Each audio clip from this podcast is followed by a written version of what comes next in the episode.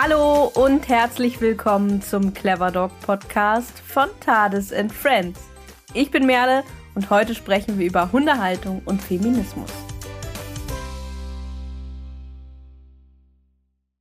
Hallo, hallo, hallo. Ja, Wahnsinn. Nach einer kleinen Frühjahrspause freue ich mich heute riesig wieder hier mit euch beziehungsweise zu euch sprechen zu dürfen eine neue Folge anzumoderieren und euch einen neuen Clever Dog Talk ankündigen zu dürfen, den ich wieder gemeinsam mit Jessie geführt habe. Heute mit einem ganz besonderen Thema, das wir mit Inspiration unserer Gästinnen ausgeheckt haben.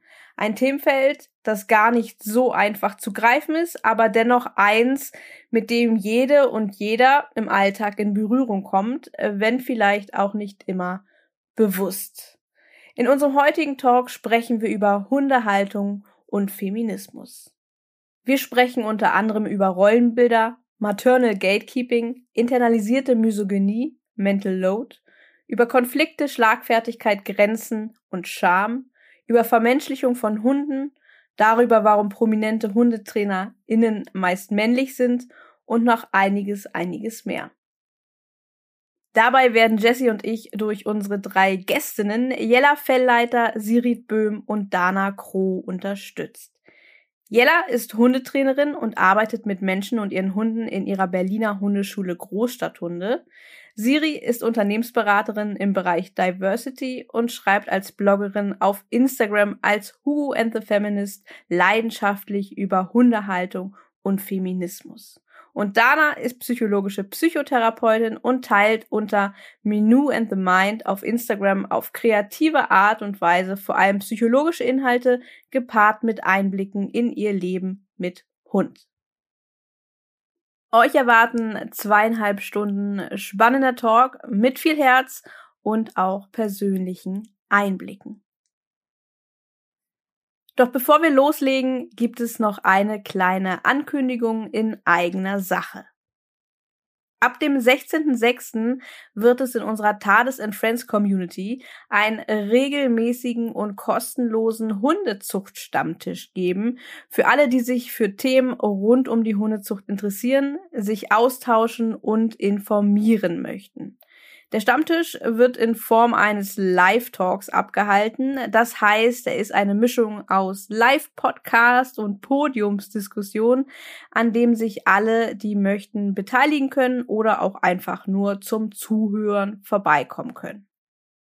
Hier werden wir uns dann unter anderem über Themen wie Qualzucht, Erbkrankheiten und andere Problematiken der Hundezucht, über aktuelle Diskussionen, fachliche Hintergründe und Zukunftsvision austauschen. Um dabei zu sein, musst du einfach nur Mitglied auf unserem Discord-Server der Thales Friends Community werden und dann einfach zu den Stammtischterminen online sein. Das Ganze ist super easy möglich. Der Beitritt zur Community ist ebenfalls kostenlos.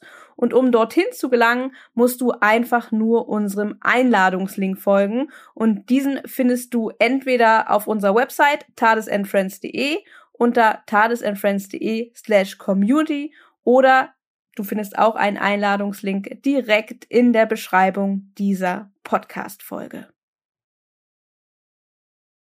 So, und jetzt wird es Zeit, Platz zu nehmen und zuzuhören.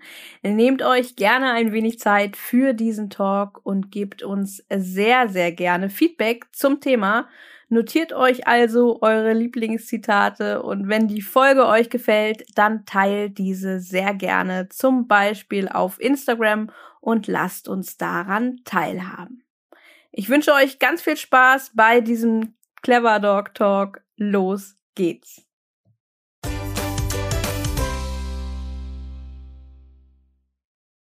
Hallo ihr vier, schön, dass ihr da seid, hier bei uns im Clever Dog Podcast zu einer neuen Talkrunde.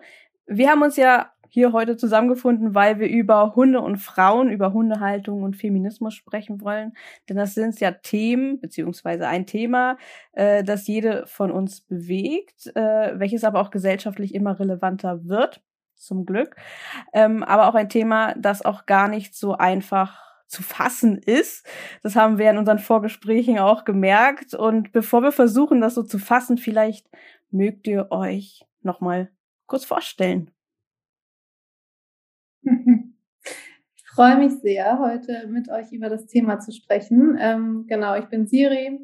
Ich ähm, blogge unter dem Account Hugo and the Feminist eben genau über diese zwei Themen im Endeffekt, über Hundehaltung, über Feminismus. Ich mache das Ganze tatsächlich ja auch beruflich. Seit einem Jahr berate ich Unternehmen, nicht zu Feminismus, aber zu Diversity, also nochmal ein bisschen anderer ähm, Kontext, aber habe einfach in dem letzten Jahr gemerkt, dadurch, dass ich natürlich tagtäglich über Hundethemen mich austausche, mit Hundethemen konfrontiert bin, aber auch eben mit diesen ganzen Themen rund um das Thema Diversity, dass es da durchaus Parallelen gibt und immer wieder spannende, ähm, spannende Zusammenhänge, wo ich feststelle, okay, das äh, sehe ich so in meinem Beruf und das sehe ich so irgendwie in diesen feministischen Büchern, in denen ich lese und finde das auch irgendwo in der Hundewelt wieder. Und insofern, ja, zwei Leidenschaften von mir, die ich da verbinde. Und ich freue mich sehr, mit euch heute darüber zu sprechen und die verschiedenen äh, Perspektiven, die wir hier zusammenbringen, zu diesem Thema heute zu hören. Ja, dann mache ich einfach mal weiter. Hallo, Dana bin ich. Ähm, genau, ich blogge, schreibe, ähm, zeige so, was ich so mache äh, unter ähm, @minu and the Mind auf Instagram. Ich bin psychologische Psychotherapeutin, Verhaltenstherapeutin, mache eine Weiterbildung in Hypnotherapie. Und ja, mein Zugang zum Thema ist natürlich zum einen der einer Hundehalterin und zum anderen aber auch einer ja, Frau, die in einem tatsächlich weitestgehend Frauenberuf arbeitet. Wir haben einen Frauenüberschuss in der Psychotherapie, aber die natürlich auch viel mit ähm, ja vielen verschiedenen ähm, Menschen jeden Tag in Kontakt ist und die natürlich auch äh, Hunde Instagram und aber auch äh, Hundehaltung äh, immer auch so ein bisschen über die Psychologinnenbrille analysiert. Und ja, ähm, natürlich als Frau, aber eben auch als Psychotherapeutin und als Hundehalterin begegne ich dem Thema dann irgendwie so auf mehreren Ebenen und bin deswegen einfach mal gespannt, was ich heute so beitragen kann. Ja, hallo, ich bin Jella. Ähm, ich bin Hundetrainerin in Berlin und mir gehört die Hundeschule Großstadthunde. Die findet ihr bei Instagram unter Großstadthunde. Und ähm, ja, mir begegnet das Thema natürlich in der Arbeit ganz viel. Das hat eine ganze Weile gedauert, bis ich wirklich aufmerksam geworden bin darauf. Ähm, ich habe mich privat mit Feminismus beschäftigt und dann irgendwann gemerkt, oh, plötzlich fallen mir immer mehr Dinge in der Arbeit auf oder es gibt immer mehr ähm, ja, Connections, die mein Kopf herstellt, wo ich denke, das könnte daher kommen, das könnte daher kommen. Ah, guck mal, hier ist ein Zusammenhang. Ähm, ich habe auf dem Instagram-Kanal äh, einige Sachen dazu auch geschrieben. Das ist immer ein Thema, was alle krass beschäftigt und äh, wo immer ganz viel Interesse da ist. Und ich finde es super spannend, heute mit euch darüber zu reden. Ich habe natürlich, ähm, ja, ich bin fürs Thema Hunde im, im Podcast-Thema zuständig, würde ich mal sagen. ähm, und was ich vielleicht auch gut beisteuern kann, ist, dass ich so ein bisschen die lesbisch-queere Seite des Feminismus ähm, mit reinbringe. Das ist auch was, was mich oft beschäftigt, weil auch in dem Bereich gibt's halt, naja, war jetzt Lesbian Visibility Day, glaube ich, gestern.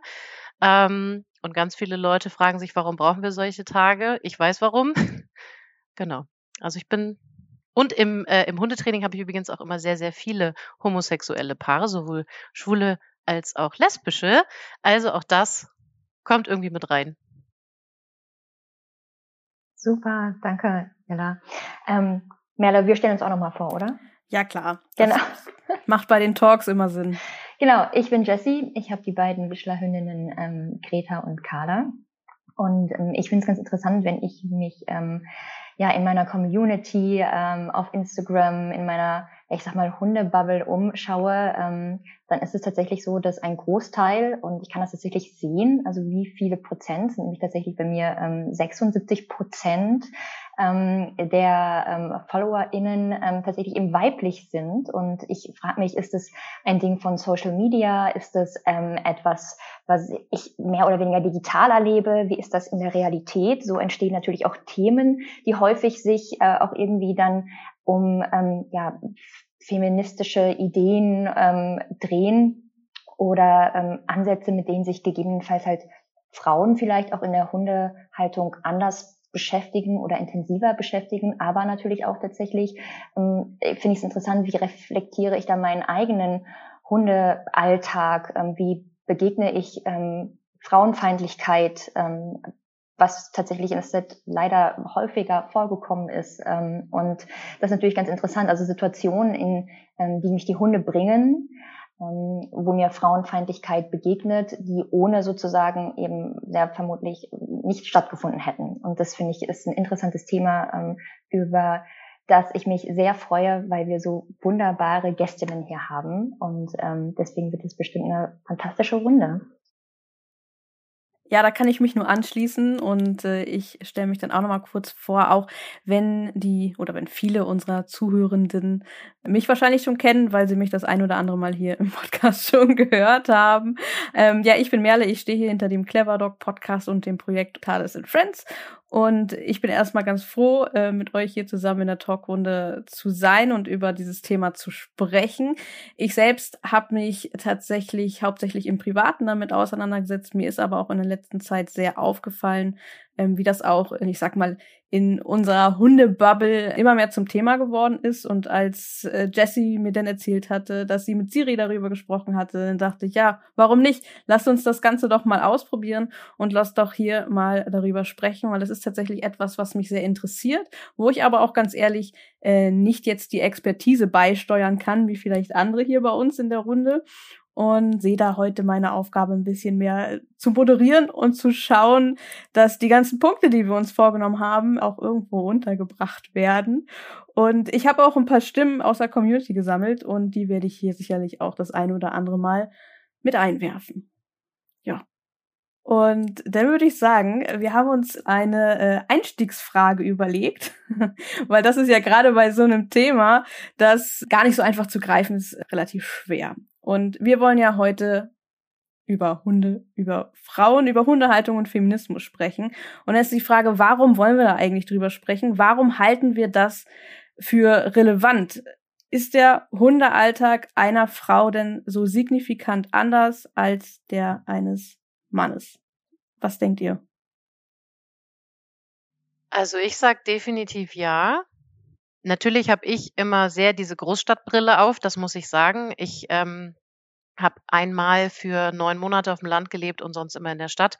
Deswegen kann ich nur äh, darüber erzählen und es ist einfach, ob das jetzt dieses Manspreading ist, also dass Männer sich einfach mehr Raum nehmen als Frauen und somit irgendwie du mit deinem Hund dann an der Wand gedrückt entlang gehst, während äh, jemand anders den ganzen Bürgersteig einnimmt. Ähm, ich finde ja in ganz, ganz vielen Punkten, auch im Abgrenzen anderen HundehalterInnen gegenüber.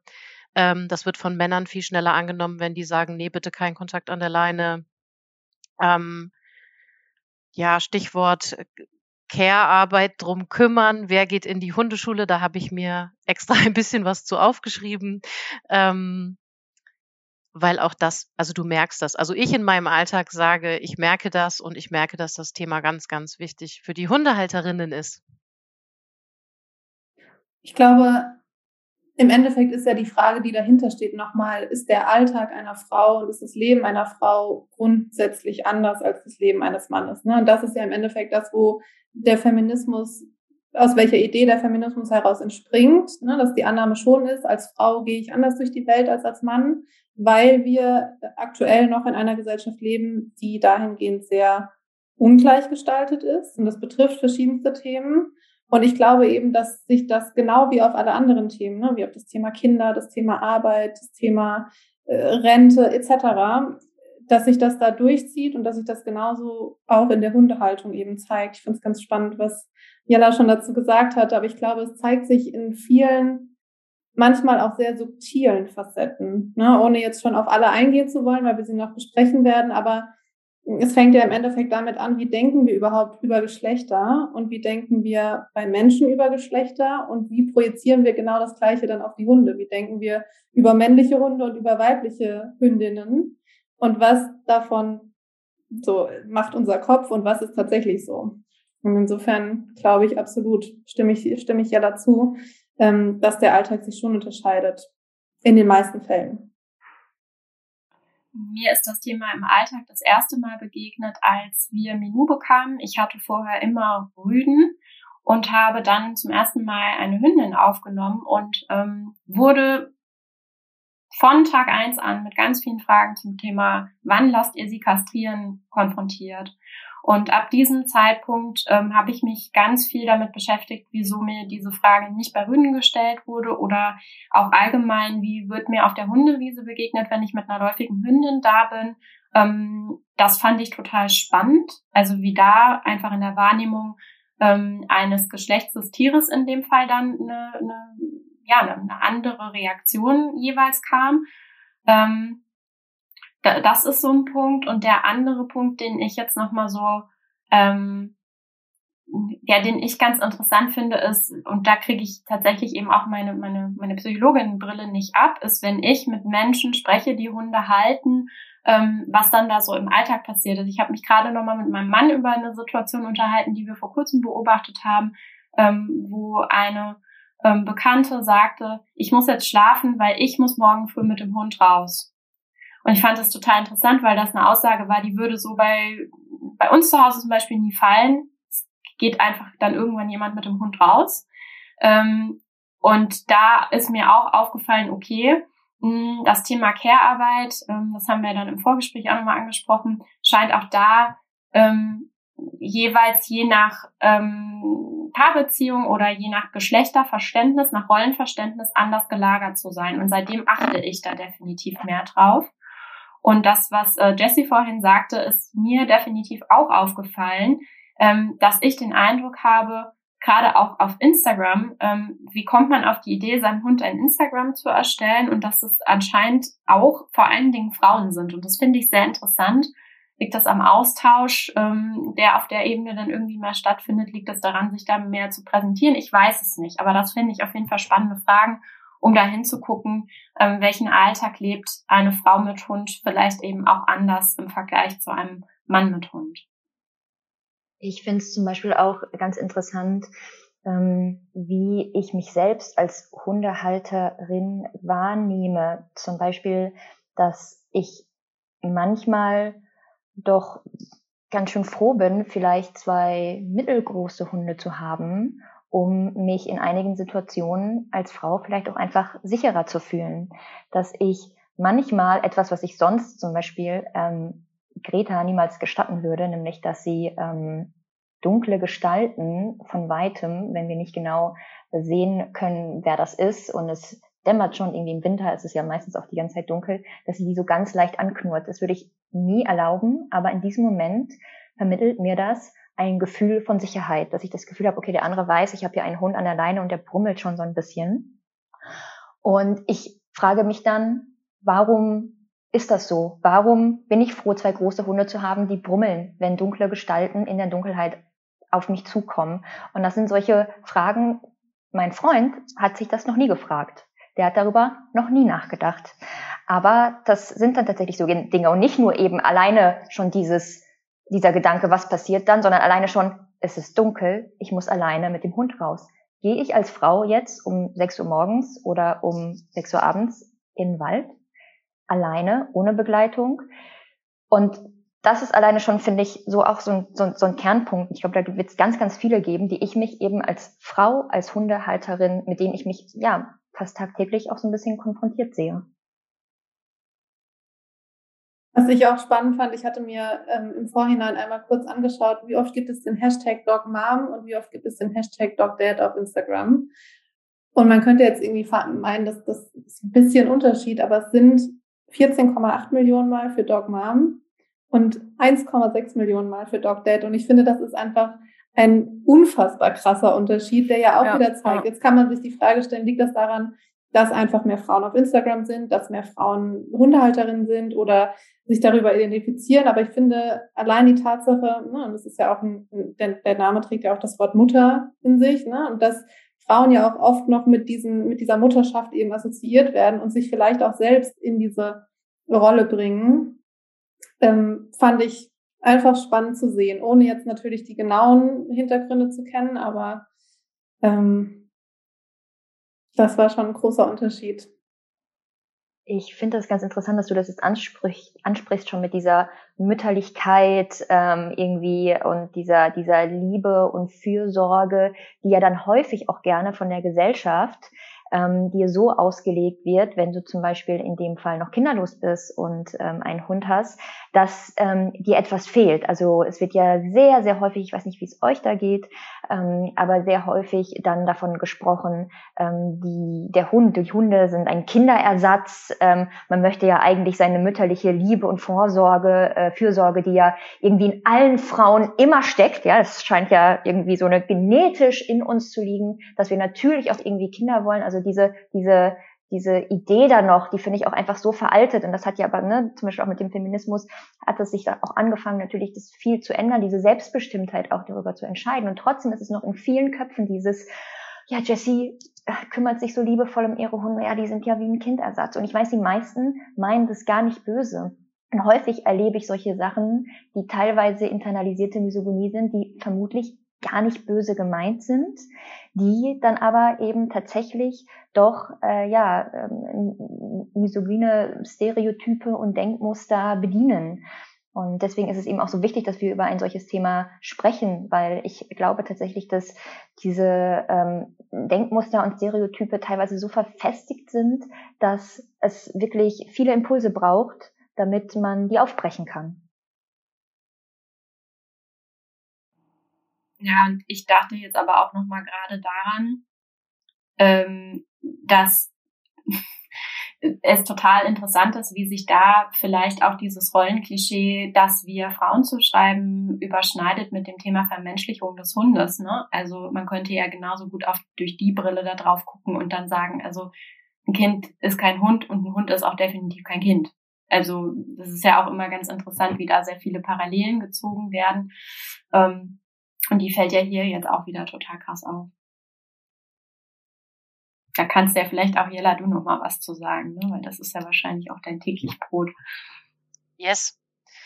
Also ähm, mir ist, während ihr gesprochen habt, eine Nachricht eingefallen, die ich äh, vor kurzem von einer Frau bekommen habe, die mir gesagt hat, dass sie, nachdem sie ihren Welpen zu sich geholt hatte, in eine Art postnatale Depression gefallen ist. Ja, genau. Ähm, die anderen zu, die ZuhörerInnen können eure Gesichter nicht sehen, aber genauso sah meins auch aus. Ich war ein bisschen konsterniert und irritiert. Aber habe dann darüber nachgedacht und habe festgestellt, dass das lustigerweise oder auch bizarrerweise nicht mal das erste Mal ist, dass jemand mir sowas in die Richtung erzählt. Ähm, wir hatten vor kurzem jemanden, der seinen Welpen wieder abgegeben hat ähm, nach zwei Wochen und sie sagte wortwörtlich, das wäre die dunkelste Zeit ihres Lebens gewesen. Also das ist echt krass, was das mit Menschen inzwischen macht. Ähm, ich mache diesen Job seit elf Jahren. Ich habe das Gefühl, es nimmt rasant auch zu, dass Hunde einfach auch immer mehr einen menschlichen Stellenwert bekommen im Leben der Menschen. Ähm, also das, was Jessie gerade gesagt hat, finde ich, ähm, so dieses mit dem Kindersatz ich erlebe sehr viele Menschen, die die Hunde behandeln wie Kinder. Die kaufen denen eine Trage. Ich hatte neulich auch welche, die haben ihren Labradudel in einer Ergo-Baby-Trage auf den Hundeplatz getragen. Ja, ich habe ähm, ja, ich habe Menschen, die die lassen den Hund nicht für eine Minute alleine, weil das kann der nicht, das schafft der nicht, dann weint der und ähm, der hält das nicht aus, dass wir ins Kino gehen. Und äh, also als würde seine kleine Babyseele daran zerbrechen und dann sagen die, frage ich, wie alt der Hund ist und die sagen, er ist zwei. Also das heißt, ich, ich bin total bei dir, Jesse. Ich finde auch wirklich problematisch, wenn das von außen einem so aufgedrückt wird, dieser Stempel von, ja, deine Hunde sind ja dein Kindersatz, wart mal ab, bis du ein echtes Baby hast. Aber auf der anderen Seite stehe ich und sehe einfach sehr, sehr viel die Menschen, ähm, und auch die Frauen, die wirklich in Anführungszeichen Milcheinschuss haben, wenn sie diesen Welpen dann haben und sich wirklich so verhalten und den an ihre Brust drücken und mh, mm, also ich finde, da verschiebt sich auch was. Also wirklich. Nicht nur, es ist quasi einerseits der Stempel, aber auf der anderen Seite ist der Stellenwert des Hundes einfach inzwischen so ein anderer als vielleicht noch vor 20 Jahren, ähm, dass, oder selbst vor zehn Jahren, wie gesagt, dass ich, also ja, ich weiß nicht, ob da, das ist so ein bisschen die Frage nach dem Huhn und dem Ei, ne? Was war zuerst da? also beugen sich die Frauen diesem Stempel oder was ist da los? Und ich glaube eben, was, was dann damit einhergeht, ist ne, genau diese Sache, dass sich gewisse Stereotype, gewisse, Jessie, du hattest es gerade angesprochen, misogyne Denkmuster dann auf dieses Thema Hund projizieren. Ich habe neulich, ähm, da musste ich gerade dran denken, als du sprachst ja da den Begriff Rabenhundemutter gelesen auf Instagram und dachte mir, okay, wir waren bei dem Begriff Rabenmutter, der per se schon sehr, sehr problematisch ist und wo man drüber sprechen könnte, so, warum haben wir diesen Begriff, zumal Raben tatsächlich sehr gute Eltern sind. aber gut. Ähm, aber wir projizieren diesen Begriff jetzt auch noch auf ein nichtmenschliches Lebewesen, auf ein gar nicht Kind dieser Frau oder dieser Person und projizieren damit im Endeffekt auch die gleichen perfektionistischen und vollkommen unrealistischen Erwartungshaltungen. Und ich finde auch, das ist was, was man auf Instagram sieht, ne, mag daran liegen, dass wir 14,8 Millionen Dog Moms haben und nur 1,6 Millionen Dog Dads. Aber ich erlebe schon in dieser, gerade in dieser Hundebubble, einen teilweise krass perfektionistischen Anspruch der Frauen an das Leben mit Hund, an das, was sie leisten müssen mit Hund. Und da wird, da werden fünf Betten angeschafft. Äh, und ich nehme mich in manchen Dingen vielleicht auch gar nicht außen vor, aber wie viele Leinen hat man, wie viele Pflegesets hat man, wie oft werden dem Hund die Krallen geschnitten und so weiter und so fort. Und das ne, ist ja genau die Care-Arbeit, die vielleicht auch einfach too much ist und die aber vielleicht aus diesem Anspruch herauskommt, dann nicht als Rabenhundemutter dastehen zu wollen. Ich wollte mal direkt anknüpfen an das, was Jella gesagt hat, dass sie wahrnimmt, dass das immer mehr wird oder mehr geworden ist in den letzten Jahren. Ich musste da auch direkt so ein bisschen an die Nachkriegszeit denken, wo ja wirklich auch ein Zeitpunkt war, wo ganz krasse äh, Vermenschlichung bei Hunden einfach stattgefunden hat äh, wo dieses, ich sag mal, dieses Fettfüttern zum Beispiel und wirklich auch, ich sag mal, Alternativmedizin, auch für Hunde und so weiter, einen krassen Boom hatte. Und frag mich halt, wenn du jetzt wahrnimmst, und das ist vielleicht auch eine Frage in Richtung Dana, woher das kommt, dass das in den letzten Jahren so gefühlt so zunimmt. Also ein Aspekt, der mir da sofort einfällt, ist natürlich eine generelle ähm, Vereinsamung, die immer mehr beobachtet wird ähm, in, in industrielleren, westlicheren Gesellschaften, kapitalistischen Gesellschaften, Gesellschaften, wie, wie in die, in der wir leben, ähm, die damit einhergeht mit der, ähm, mit dem gesellschaftlichen Wandel hin zu mehr Verstädterung, hin zu mehr Singletum, hin zu mehr kinderlosen Paaren, hin zu mehr ähm, Schwierigkeiten auch als Paar mit Kindern äh, Betreuung zu finden, weil man weiter weg wohnt und so weiter und so fort. Ähm, das alles sind ja Entwicklungen, die sich in den letzten Jahren verschnellert haben, ähm, also die ähm, und bei denen natürlich der Wunsch der Menschen aber trotzdem nach echten sozialen Kontakten, der uns ja ureigen ist, das ist eines unserer psychischen Grundbedürfnisse, echte soziale, gute Bindungserlebnisse zu haben, nicht auf einmal wegfällt dann haben wir, wir sprechen die ganze Zeit und haben uns auch alle über Instagram kennengelernt. Wir sprechen die ganze Zeit über die sozialen Medien, ähm, die eine wunderbare Plattform sein können, um dann echte Austauschsituationen äh, zu generieren, um tolle Kontakte zu finden, die aber von vielen Menschen so nicht mehr genutzt werden, sondern die ähm, genutzt werden, um eigentlich nur noch in reizvollen Situationen unterwegs zu sein, sich abzulenken, zu konsumieren, äh, statt wirklich zu, zu, ja, zu erleben und das weiter zu dieser Vereinsamung beiträgt. Ne? Wir könnten jetzt uns Dating Live angucken und so weiter und so fort, Dating-Apps, all das, ne? all diese Entwicklungen der letzten Jahre. Und ich habe schon den Eindruck, dass eine, ähm, also dass wir immer wieder auch geschichtlich gesehen Gegenbewegungen dahingehend haben, ähm, je, je mehr ein Mensch vereinsamt, desto mehr sehnt er sich nach eben auch diesen ganz innigen sozialen Kontakten. Und ja, sagen wir es mal, wie es ist, da eignet sich ein Hund ja wunderbar für. Ja, weil zum einen ähm, haben wir immer ein anderes Machtverhältnis in dieser Beziehung. Ja, wir, wir können, wir suchen uns den Hund aus, der Hund sucht sich nicht unbedingt uns aus, auch wenn wir das manchmal sehr romantisieren. Also wir suchen uns ein Lebewesen, das dieses Bedürfnis eben auch erfüllen kann. Ähm, ich habe schon ein paar Mal mit Hundetrainerinnen gesprochen, die mir dann gespiegelt haben, ja Dana, das führt aber leider auch dazu, dass manche Hunde fast schon ähm, psychische Störungen entwickeln, weil die so eine Verantwortung auf ihren Schultern für die psychische Gesundheit ihrer Halter haben. Das können die überhaupt nicht leisten.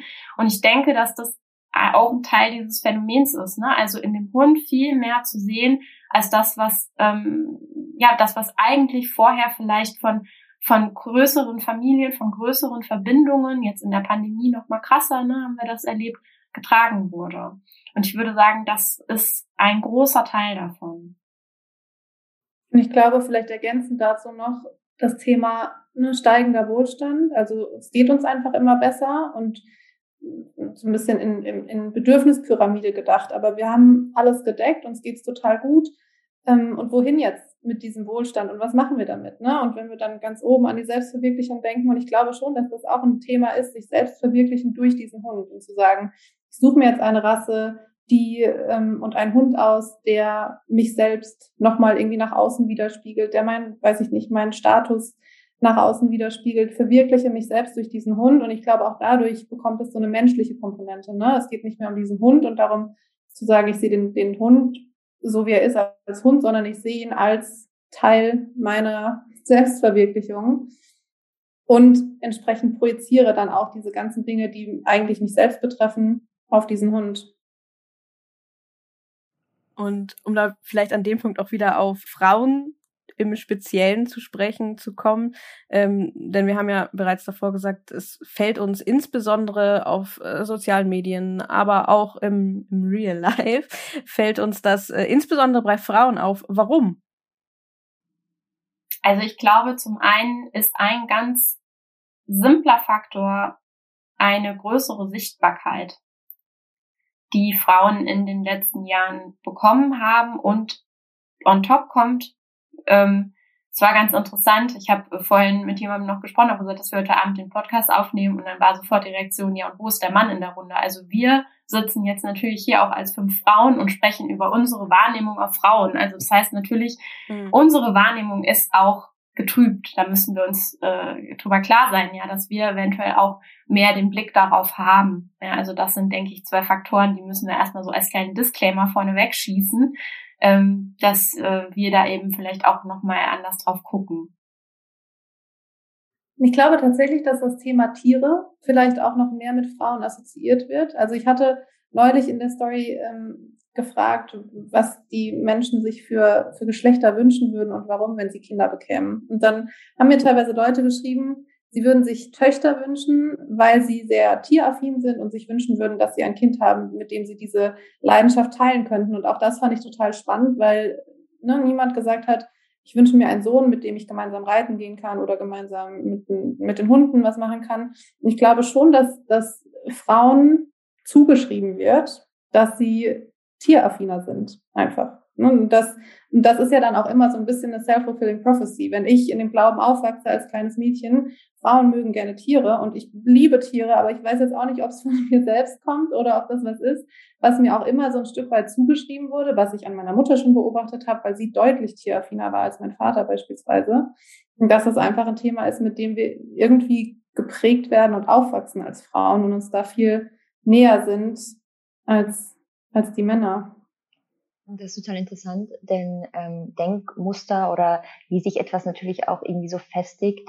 Ähm, ich sehe das in der, in, der, in der Kunstgeschichte oder wenn ich mit Menschen über Kunst spreche, viel alles projiziert sich aus der eigenen Seherfahrung und aus den Erfahrungen, auch die wir natürlich machen. Und wenn ich mich nicht ganz täusche, Siri, wo du das gerade sagst, Mädchen und Tieraffin ist, glaube ich, der aller, allererste Disney-Film aus den 50er Jahren, der je erschienen ist, ist Schneewittchen.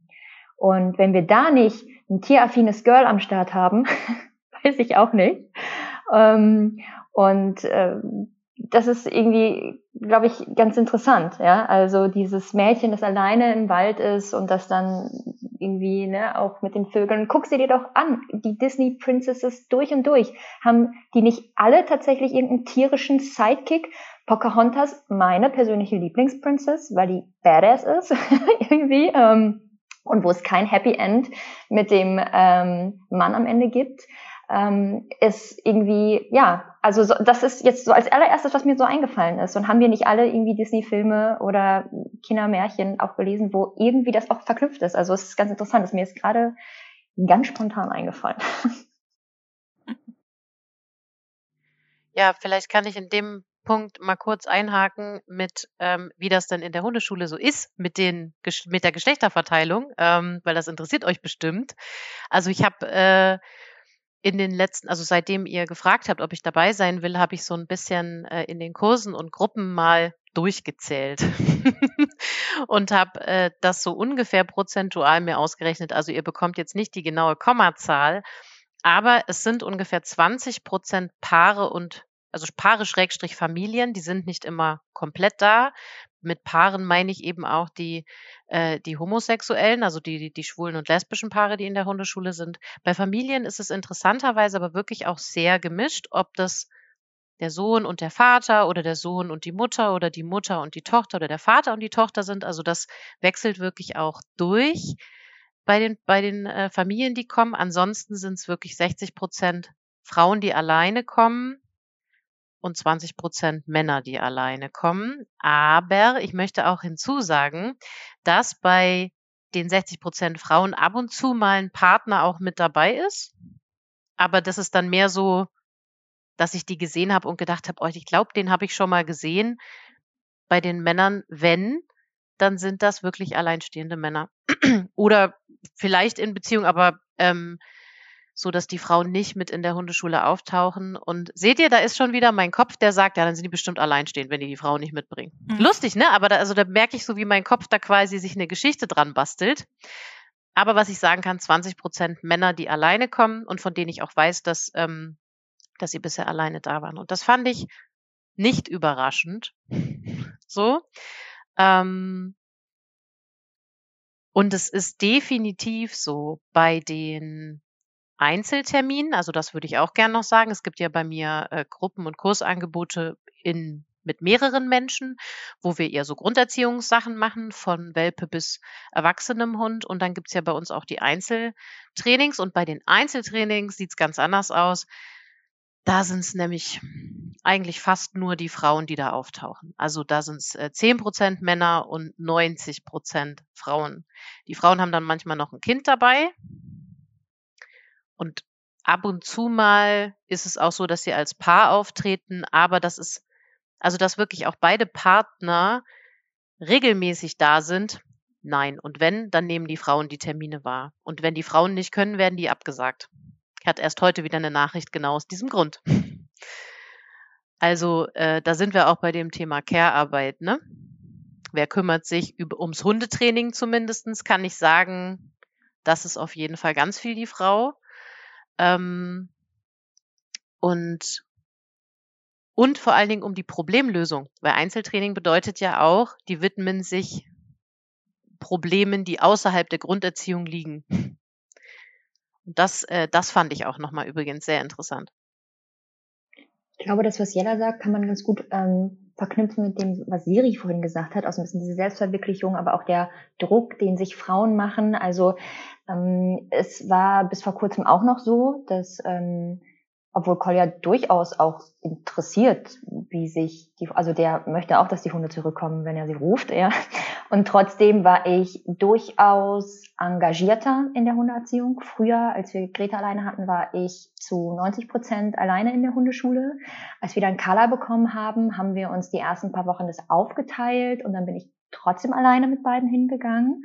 Und auch ähm, die Kontakte dann zu den ähm, Einzelstunden mit anderen TrainerInnen, das, das war ich. Da war ich dahinterher, denn wenn Kolja mit den Hunden rausgeht und Carla kriegt ihren Brüllanfall an der Leine, das tangiert den nicht, ja, der fühlt sich nicht irgendwie schlecht, der schämt sich nicht, aber wenn mir das passiert, meine Mutter hat immer gesagt, so wie wir uns als Kinder benehmen, das reflektiert auf sie als Mutter, also spiegelt sie zurück. Das macht sie dann, wenn wir Rotzblagen sind, ja, dann wird sie als schlechte Mutter, sind wir auch wieder bei Rabenmutter und so, ne, irgendwie dargestellt. Und deswegen mussten wir immer ganz brav und artig sein. Und ich habe das Gefühl, wenn sich mein Hund daneben benimmt, ähm, dann spiegel, versage ich sozusagen in, in dem Fall eben als, als, äh, ich wollte schon sagen, erziehungsberechtigt. also ähm, versage ich eben in, in dem Fall, dass ich schäme mich, ich denke, oh je, und, und was denken jetzt andere Leute über mich? Und das ist natürlich ganz interessant. Ich glaube, das ist bei ganz vielen eben Frauen so, dass sie ähm, ihre Leistung oder das, was scheinbar in Anführungsstrichen ihre Leistung ist, nämlich auch die Erziehung der Hunde und der Kinder und wie auch immer, ähm, sie, sie widerspiegelt oder sie rückspiegelt, wie auch immer. Ihr wisst, was ich meine. Und das ist irgendwie auch ganz interessant. Und ähm, erst jetzt tatsächlich mit unserer aktuellen Trainerin habe ich Kolle hingesetzt und gesagt, du bist jetzt auch hier dabei. Ähm, weil es dann natürlich im Endeffekt dann auch schön ist, die Erfolge zu teilen miteinander und dann nicht nur in Anführungsstrichen die Lorbeeren, die sich vielleicht der andere erarbeitet hat, ähm, zu genießen. Ja, ich finde das ganz interessant. Also bei uns ist das zum Beispiel auch so, dass wir beide gemeinsam ins Training gehen. Ich würde aber und hoffe, dass mein Mann diesen Podcast nicht hört. würde aber sagen, dass ich schon engagierter bin. Klar, ich setze mich mit den Themen allgemein auseinander. Mag auch eine besondere Situation sein, aber muss mich dann auch fragen, ob ich nicht in dem Fall meinem Mann auch manchmal Unrecht tue, indem ich auch selbst dazu neige, sage ich mal, die Kontrolle übernehmen zu wollen. Zum Beispiel, wenn wir denn exklusiv beim Hundetraining bin, das ist für mich für mich einfach auch selbstverständlich ist, äh, ich mache das jetzt erstmal und du bist jetzt erstmal der, der am Rand steht sozusagen, oder du bist jetzt erstmal die zweite Person. Und das wird mich jetzt so interessieren, Jella, wie das bei dir, äh, wie du das in deinem Hundetrainerin-Alltag so erlebst. Also Du meinst jetzt während der Übungen wahrscheinlich und wer dann wirklich aktiv arbeitet, weil das ist ja, das kann mhm. ja immer nur eine Person mhm. sein. Ähm, da musste ich auch gerade dran denken, während du gesprochen hast. Ähm, das ist schon so, dass ich immer wieder auch Frauen habe, die sehr demonstrativ dem Partner die Leine in die Hand drücken und sagen, wir sind heute in der Hundeschule, ich mache das die ganze Woche und jetzt bist du dran. Also wo man wirklich auch hört, die kümmern sich viel und er soll jetzt aber üben. Ähm, oder Männer, die sehr unbeholfen sind, wo du genau weißt, okay, die machen das eigentlich nicht. Äh, der Hund ist die ganze Zeit, guckt auch nur die ganze Zeit nach Mutti. Ja, wo ist die jetzt? Jetzt und dann verstecken die sich teilweise hinterm Busch, damit der Mann mit dem Hund was arbeiten kann. Ähm, was natürlich super funktioniert, wissen wir alle, weil Hunde merken ja gar nicht, dass wir hinterm Busch stehen. Da denken die, huch, da ist die weg, da sehe ich die nicht mehr, upsi, ja, ähm, weil die ja so Augentiere sind. Naja, aber auf jeden Fall solche Sachen machen die. Ähm, und ja, es ist auch wirklich so, natürlich gibt es auch die, denen es wahnsinnig schwer fällt, die Leine abzugeben und damit diese Verantwortung auch abzugeben. Und ich würde gerne noch kurz auf was zurückkommen, was Jessie gerade gesagt, ich glaube, Jessie hat es gesagt, ähm, dieses, diese Verbindung und diese Scham, das ist für mich ein absolutes Frauenthema, die Scham über Hundeverhalten. Egal was der macht, ob der bellt, ob der in Fressnapf kackt oder ob der irgendwie, ähm, ich, ich weiß nicht, selbst wenn der eigentlich nur an der Leine zieht, schämen die sich teilweise in Grund und Boden. Und ich kann mich nicht erinnern, dass jemals ein Mann im Training gesagt hätte, er schämt sich dann so. Null. Also insofern stimme ich dem total zu. Ich habe auch ähm, den Eindruck, dass die so, ja, dass viele Frauen mit ihren Hunden einfach viel enger verbunden sind ähm, und es nicht diese nicht so eine Trennung gibt. Ähm, ich habe da mein eigenes Erklärungsmodell. Vielleicht ähm, korrigiert Siri mich da gleich doll oder Dana. Ich könnte mir vorstellen, ihr beide wisst da mehr drüber als ich. Aber wenn eine Frau Mutter wird, dann ähm, ist ja am Anfang so, dass man so eins ist mit dem Baby, weil ist man ja wirklich, ist ja in einem drin, dann kommt's raus, aber es ist ja trotzdem, es dauert ja bis zu dieser Abnabelung. Dana weiß bestimmt, wann die passiert, ich weiß es nicht. Aber bei Menschen und Hunden, vor allen Dingen bei Frauen und Hunden, habe ich halt das Gefühl, dass dieser Moment, das passiert nicht. Sondern der Hund ist sein ganzes Leben wie eine, ich nenne es immer eine Ego-Verlängerung. Das meine ich jetzt nicht negativ, sondern eine Persönlichkeitsverlängerung. Der Hund ist angewachsen, der ist nicht extra. Und bei Männern ist der extra. Und Frauen schaffen das schlechter oder nicht so häufig, den extra zu, zu, zu sehen, sondern sind so verschmolzen damit. Oh, oh, jetzt gehen hier die Hände hoch, jetzt werde ich bestimmt gleich, jetzt kriege ich bestimmt Ärger. Ja, ich wollte nur einmal quasi den, den Fachbegriff sozusagen aus feministischer Sicht einwerfen. Und zwar nennt sich das, das Phänomen Maternal Gatekeeping. Das ist ein Begriff aus dem Englischen, ne? aber dieser Begriff, der eigentlich auch wieder aus dieser Mutterrolle herauskommt, der quasi davon spricht. Und es gab Anfang des Jahres, glaube ich, einen äh, unsäglichen Spiegelartikel über dieses Phänomen, dass Frauen das immer an sich reißen und den Männern nicht zutrauen, gute Väter zu sein und sich richtig um das Kind zu kümmern. Und ich glaube, das ist einfach ein ganz, ganz klassisches Henne-Ei-Thema, ne? Weil wenn ich etwas exzessiv mache und primäre Ansprechperson bin für ein Thema. Und ich glaube, da, das ist egal, ob das jetzt um ein Kind geht, um einen Hund geht, um das Auto geht, um den Haushalt geht.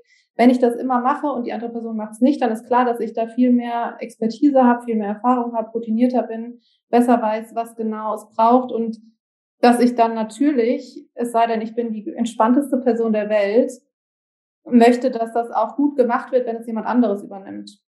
Und ich könnte mir einfach vorstellen, dass das eher daran liegt, ne, wenn, wir haben eben darüber gesprochen, Care-Arbeit, wenn, wenn in dem Fall die Frau primär für den Hund zuständig ist, sich primär um vieles kümmert und einfach weiß, aus dem Kopf heraus, jetzt brauchen wir einen neuen Futtersack und dann das delegiert oder in dem Fall der Mann sollte ich übernehmen, dass dann einfach solche Kommentare kommen, die dann abgestempelt werden als kann die Kontrolle nicht abgeben, ähm, die aber im Endeffekt daher rühren, dass die Frau einfach primär dafür jetzt zuständig war. Also ich weiß nicht, ob ihr das selbst kennt. Ich beobachte das schon manchmal in verschiedensten Themen in meiner Beziehung mit meinem Mann, dass es Themen gibt, da kümmere ich mich primär drum und dann weiß ich auch, wie sie am besten laufen. Und wenn er sich dann einmal drum kümmert, gucke ich schon immer so mit einem halben Auge, ob er es jetzt auch richtig macht.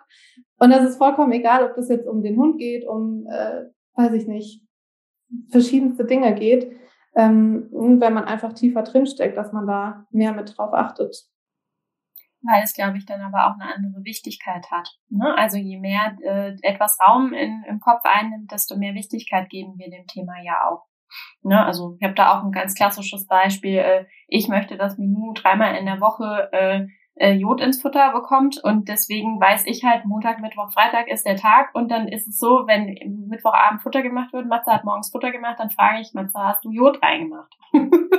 Ganz normal, ja, weil es halt mir wichtig ist. Ne? Also das hat auch was einfach damit zu tun, ähm, wie sehr man darauf achtet, glaube ich. Ne? Ähm, zwei Punkte. Das eine war die Frage zum Thema Abnabelung. Ähm, ja, beginnt quasi äh, ab Geburt, ähm, aber natürlich äh, entwickelt sich das. Und da gibt es ganz interessante Phänomene bei Männern und Frauen, ähm, je nachdem, wie die Prägung ähm, auf der Dichotomie Bindung, Autonomie, also wie sehr bin ich in Beziehung und wie sehr gehe ich in die Unabhängigkeit so ist. Ja, da werden Männer und Frauen im Schnitt etwas unterschiedlich geprägt in unserer Gesellschaft ähm, Frauen mehr hinzu, halt die Gruppe zusammengehen, die Bindung und so weiter. Ne? Du bist verantwortlich dafür, das Familiäre zu gestalten und Männer mehr so, du bist ne ganz klassisch derjenige, der äh, ähm, der arbeiten geht, der das ähm, Geld nach Hause bringt, du musst irgendwie die unabhängige, starke Person sein. Und das erklärt auch das unterschiedliche Schamerleben, was ihr angesprochen habt ähm, weil aufgrund dieser unterschiedlichen Prägungen wir auch dazu tendieren, in unterschiedlichen Situationen Scham zu erleben. Das ist aber auch interkulturell ganz, ganz anders, ne? wenn wir ähm, an andere Kulturen denken. Japan ist da immer ein ganz bekanntes Beispiel. Ne? Da ist diese, der soziale Gesichtsverlust etwas, was vor allen Dingen Männer betrifft. Ähm, aber und was auch eher auch ähm, vor allen Dingen publik dargestellt wird, ne? also diese diese Geste, diese Hände vor die Augen und so, ne? die Scham, die gelebte, ist da eine etwas andere, wohingehend ähm, ja wir hier eher so das Erleben haben äh, eines Mannes, der die Scham eher versteckt ähm, und eine Frau, die die Scham eher offen zeigt. Das hat auch etwas mit der christlichen Prägung ähm, unserer Gesellschaft zu tun. Ne? Da ist auch die Scham eher der Frau zugeschrieben, also kunstgeschichtlich ähm, ja auch immer wieder ein Bild. Ne? Ähm, also von daher, da da spielt das halt auch einfach eine große Rolle, ja. Also in welchen Situationen empfinden Frauen Scham und in welchen Situationen empfinden Männer Scham und wie wird die dann auch noch gezeigt? Das ist einfach sehr, sehr unterschiedlich. Und dann halt die Prägung nochmal, ne, wie sehr ist jemand verantwortlich für das Gefüge, für die Struktur, für das soziale System, den Zusammenhalt und wer ist verantwortlich dafür, dass es sozusagen ähm, ja, dass es, dass man unabhängig bleibt, dass es funktioniert, ähm, dass Entscheidungen getroffen werden, ja, das, das ist ganz interessant. Auch wieder diese, diese komische Zweigespaltenheit entsteht zwischen eigentlich ist jetzt mal stereotyp gesehen sie diejenige, die den Haushalt schmeißt, aber er derjenige, der die großen Entscheidungen treffen soll. Was eigentlich ne, vom Wissensstand her manchmal total komisch klingt, aber daher kommt das, ja, durch die Prägung, wo kommt die Unabhängigkeit ins Spiel und wo kommt dann dieses, was das Gefüge zusammenhält, mit rein. Es ist ja auch nicht umsonst so, dass unser Genitalbereich auch gerne die Scham genannt wird. Ja, und apropos Genitalbereich und Scham, das wollte ich vorhin noch einwerfen, aber da war der Zeitpunkt kurz ähm, verpasst. Danke, Jella, dass du ihn äh, hier jetzt wiedergebracht hast. Und zwar ähm, nochmal äh, zum Punkt auch vermenschlichen. Ne? Ähm, ich sehe sehr häufig Stories oder Posts, wo der Genitalbereich, wenn er denn dann, ich sag mal, ähm, offensichtlich dargestellt wird, weil der Rüde oder die Hündin auf dem Rücken liegt zum Beispiel, tatsächlich mit ähm, süßen kleinen GIFs oder Stickern überdeckt ähm, bzw. kaschiert wird und das ist ja ein sehr, sehr interessantes Phänomen, was zurückzuführen ist eben, warum, denk, warum denken wir, wir müssten die Genitalien eines Hundes mit Blümchenstickern ähm, oder Avocados oder Gurken oder zwei Eier-Emojis ähm, bedecken was ist das Problem? Das hat natürlich diesen vermenschlichten Gedanken und da gehen wir natürlich hin zu einer erotisierenden oder sexualisierten äh, Idee des menschlichen Genitals und da sind wir eigentlich aber auch wieder bei, warum ähm, ist der menschliche Körper überhaupt erotisiert, insbesondere auch der weibliche Körper erotisiert und sexualisiert, so in seiner Form des Nacktseins. Ähm, und ja, wir können gerne mal durch Museen gehen gemeinsam, durch die Mittelaltersammlung und was danach kommt und über Aktdarstellungen und insbesondere natürlich auch die Aktdarstellung äh, der Frau, ne, angefangen von den drei Grazien, aber natürlich auch ganz klassisch bei der Figur der Eva sprechen. Das ist sehr, sehr ähm, interessant, aber nicht das Thema heute.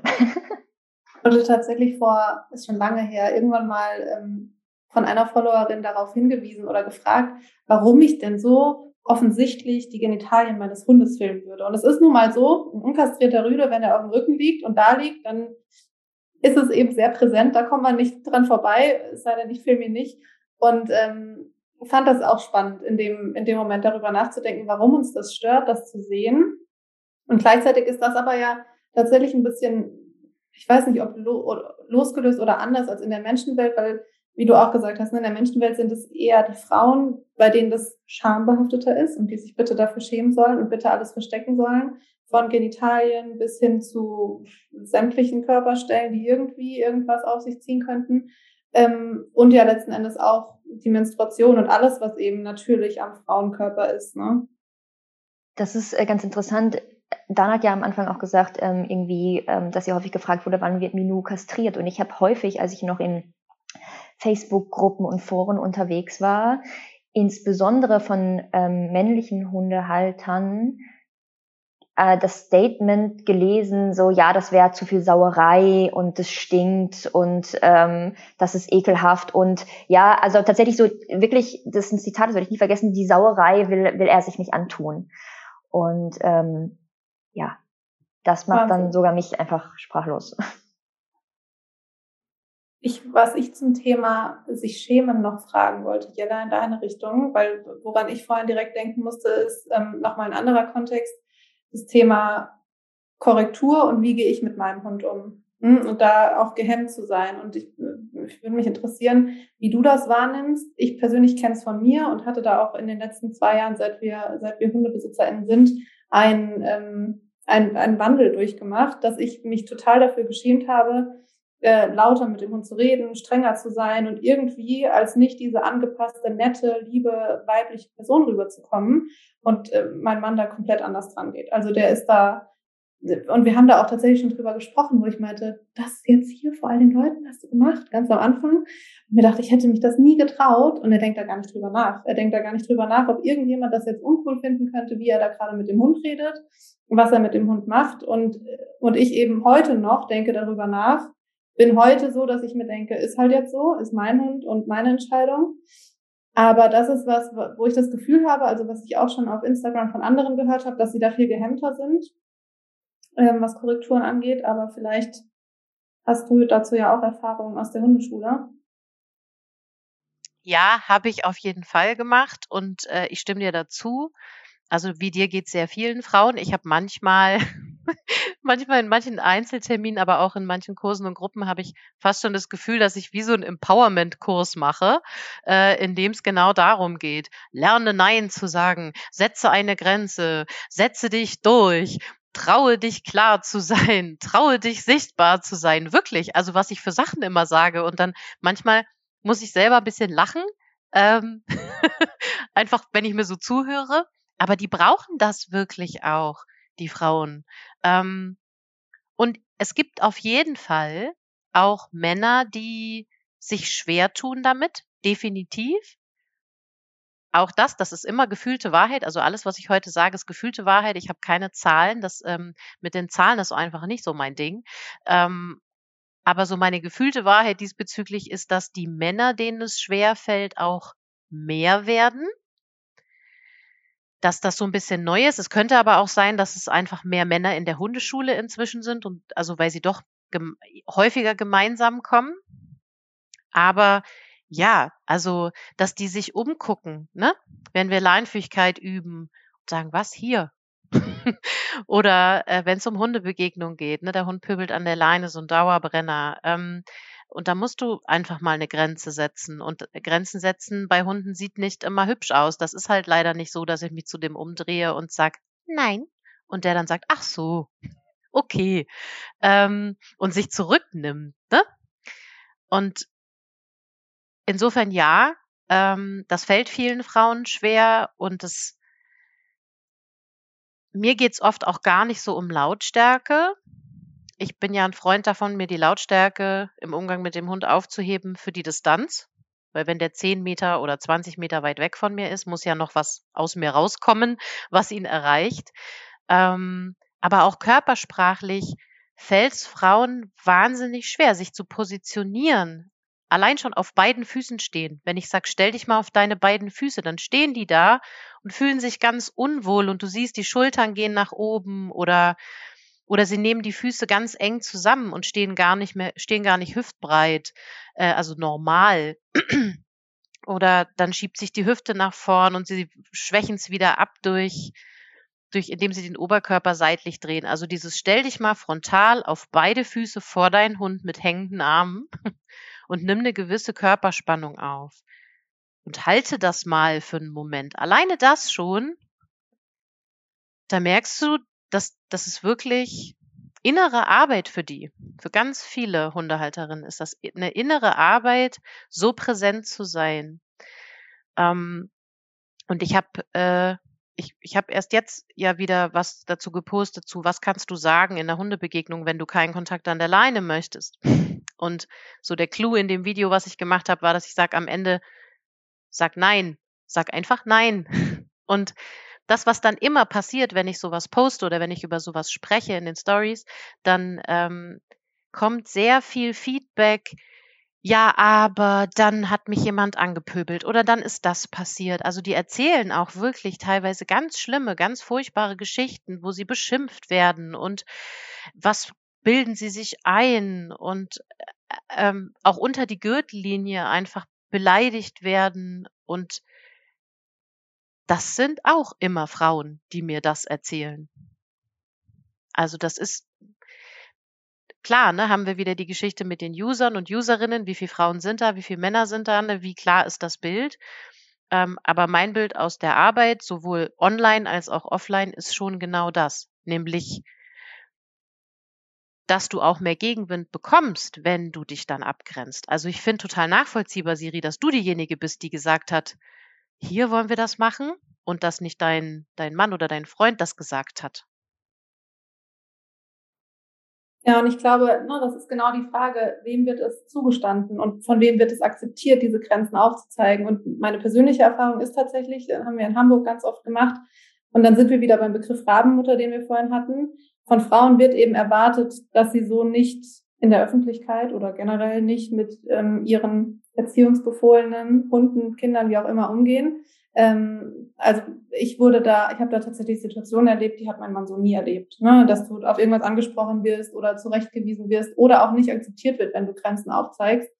Ähm, und was ich nur ganz kurz noch ergänzen wollte, weil ich das immer wichtig finde für die Zuhörenden, ähm, ist, dass das nichts Biologisches, sondern etwas Gelerntes ist. Ich hoffe, dass da stimmt mir Dana jetzt auch zu, weil Leute schnell dazu neigen zu sagen, Frauen sind so und Männer sind so und ähm, was Jella jetzt alles gesagt hat oder was wir jetzt gerade gesagt haben, Frauen trauen sich weniger und ähm, sind schüchterner und zurückhaltender und die Körperspannung, dass das einfach was ist, was mh, hm, was wir so lernen und beigebracht bekommen und von uns erwartet wird und nicht, äh, wir haben keine Chromosomen, die Körperspannung verhindern. Nein. Ich bin übrigens ein gutes Beispiel dafür, dass ich nicht so doll so bin. Ich war immer zu doll, zu viel, zu laut und zu präsent und das tut mir jetzt in der Arbeit mit den Hunden und den Menschen aber sehr gut und macht, dass ich das gut machen kann, ähm, weil ich das nicht so doll habe. Und ich sehe das an meinen Kolleginnen, die in meinem Team sind, die sich teilweise schon schwer tun vor einer Gruppe von acht Leuten, in der irgendwie dann am besten noch drei so Old White Cis Men sind, sich Gehör zu verschaffen, dazustehen und zu sagen, ihr macht jetzt, was ich sage, und zwar folgende Übung und die führt ihr folgendermaßen aus. Ich habe genau zu dem Punkt auch noch was eingeworfen bekommen aus der Community, nämlich, dass Frauen so erzogen werden, beziehungsweise das einfach gesellschaftlich mitbekommen, dass sie eher Konflikten aus dem Weg gehen sollen. Und ähm, weil jetzt würde ich gerne mal an Dana weiterleiten, denn die haben wir gar nicht länger schon nicht mehr zu Wort kommen lassen. Äh, was sie denn dazu sagen kann. Äh, hm. tu mich da auch sehr schwer mit ähm, mit dem Stereotyp. Also, aber also wir haben ja, wir, ich glaube, wir können uns alle darauf einigen, ein Konflikt ist ein Stresserleben. Ne, also ganz rein basisch ist es ein Stresserleben, weil ähm, es geht darum, dass zwei Parteien widerstreitende Bedürfnisse äußern oder unterschiedliche Strategien für dasselbe Bedürfnis, für dieselbe Bedürfniserfüllung irgendwie vorschlagen und da entsteht ein Stress. Ähm, kann auch ein innerpsychischer Stress sein. Ne? Meine eine Seite will das, meine andere Seite möchte aber lieber das. Aber auf jeden Fall ist da ein Stresserleben. Und bei einem Stresserleben springt ja bei uns immer so ein System an, der Sympathikus, und dann haben wir Fight or Flight. Ne? Und diese, diese zwei Varianten, um mit diesem Stress umzugehen. Und dann haben wir aber auch noch eine weitere Variante, nämlich die Beschwichtigung oder das soziale Engagement oder in die Bindung zu gehen. Und jetzt können wir halt mal kurz so zusammen überlegen, welche Variante wird bei Frauen eher verstärkt, welche bei Männern wo kennt ihr mehr Sprichwörter, die ähm, dann eher so einem Mann vielleicht entgegengebracht werden oder einem Jungen entgegengebracht werden ähm, ähm, oder die eher dann einer Frau entgegengebracht werden? Was wird mehr gelobt? Ähm, und dann kann man aber auch noch sagen, und das ist eben immer so, es ist immer biopsychosozial. Wozu haben wir vielleicht auch ein bisschen mehr Veranlagung? Und da ist es schon so, das ist so, ähm, dass ähm, unsere, unser sympathisches System und unser parasympathisches System ein bisschen unterschiedlich anspringt.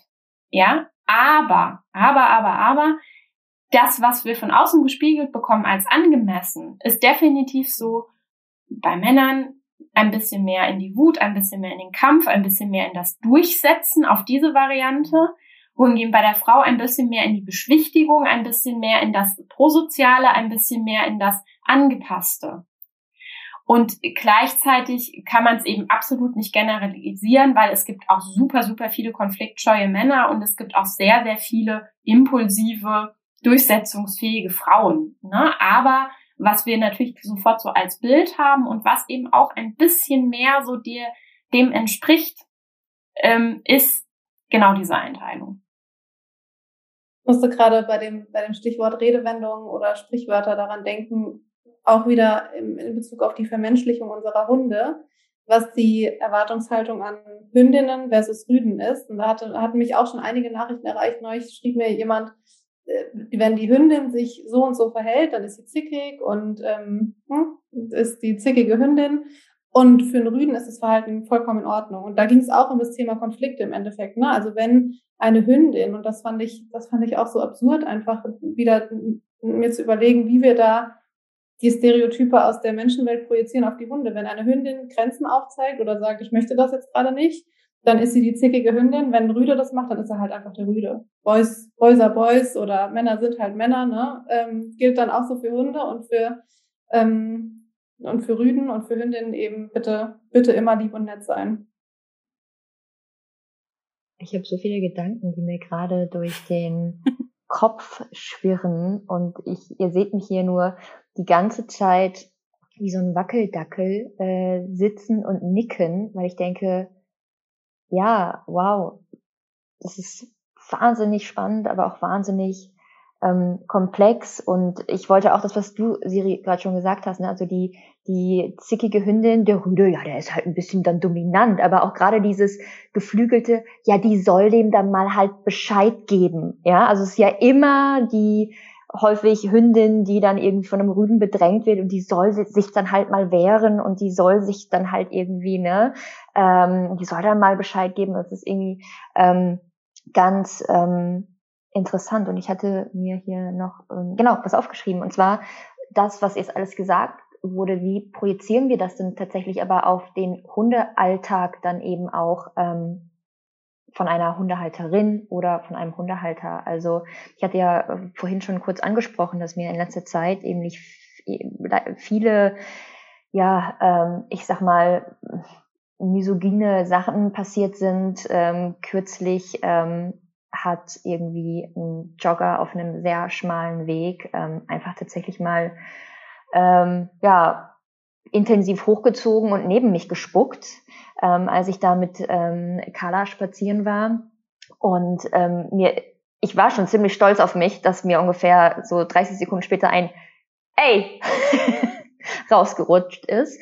Und ähm, ja, mir passiert es tatsächlich aber häufig immer wieder, dass ich ähm, das passiert Kolja nicht so häufig. Natürlich gibt es Menschen, die Hunde nicht mögen, das ist doch völlig fein, aber dass ich ähm, skeptisch angeguckt werde, wenn ich mit zwei großen Hunden ähm, alleine bin, dass, ähm, dass ich irgendwie das Gefühl habe, dass Leute mich auch vielleicht nicht ernst nehmen im Handling von diesen beiden Hunden. Jetzt sind das auch Jagdhunde, ja, also dass ich da auch überhaupt gar nicht ernst genommen werde. Wie gesagt, dass mir andere frauenfeindliche Sachen entgegengebracht werden. Kürzlich hat äh, jemand ähm, ein Witz in Anführungsstrichen gemacht, als Greta zwischen meinen Beinen saß, als ich sie dazwischen genommen habe, um diesen, dieser Männertruppe Platz zu machen. Und dann wurde ähm, sozusagen der Scherz gemacht, ja, da würde sich, äh, da würde sich der Mann auch gerne mal hinsetzen. So. Und es hat auch wieder bei mir zu lange gerattert, ähm, um ein entsprechend, also um meinen Mund aufzumachen. Das passiert mir eben auch häufig. Ich bin so dieses typische, ich bin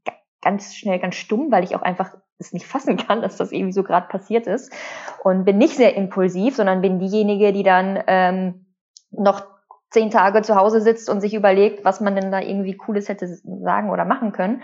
Und ähm, das finde ich halt irgendwie interessant. Also wie erleben wir wirklich auch als Frauen irgendwie vielleicht ähm, unseren, unseren Hundealltag im Gegensatz dann irgendwie auch eben zu, zu Männern, weil wie gesagt, Kolja ist so etwas tatsächlich irgendwie noch nicht passiert. Und ich habe in dem Rahmen auch immer bei Instagram gefragt. Und es ist wirklich, es sind, man kann es nicht anders sagen, die widerlichsten Sachen passiert von Männern, die sich dann, insbesondere wenn Frauen Grenzen setzen, wenn sie sagen, leihen Sie bitte Ihren Hund an. Und das sind wirklich Schimpfwörter, die möchte ich hier wirklich nicht wiederholen, die tatsächlich teilweise in körperlicher Androhung, also oder und Androhung von körperlicher Gewalt von Männern gegen Frauen ausgehen. Und äh, tatsächlich haben mir viele auch geschrieben, dass sie eine Anzeige gestellt haben gegen Unbekannt oder oder oder.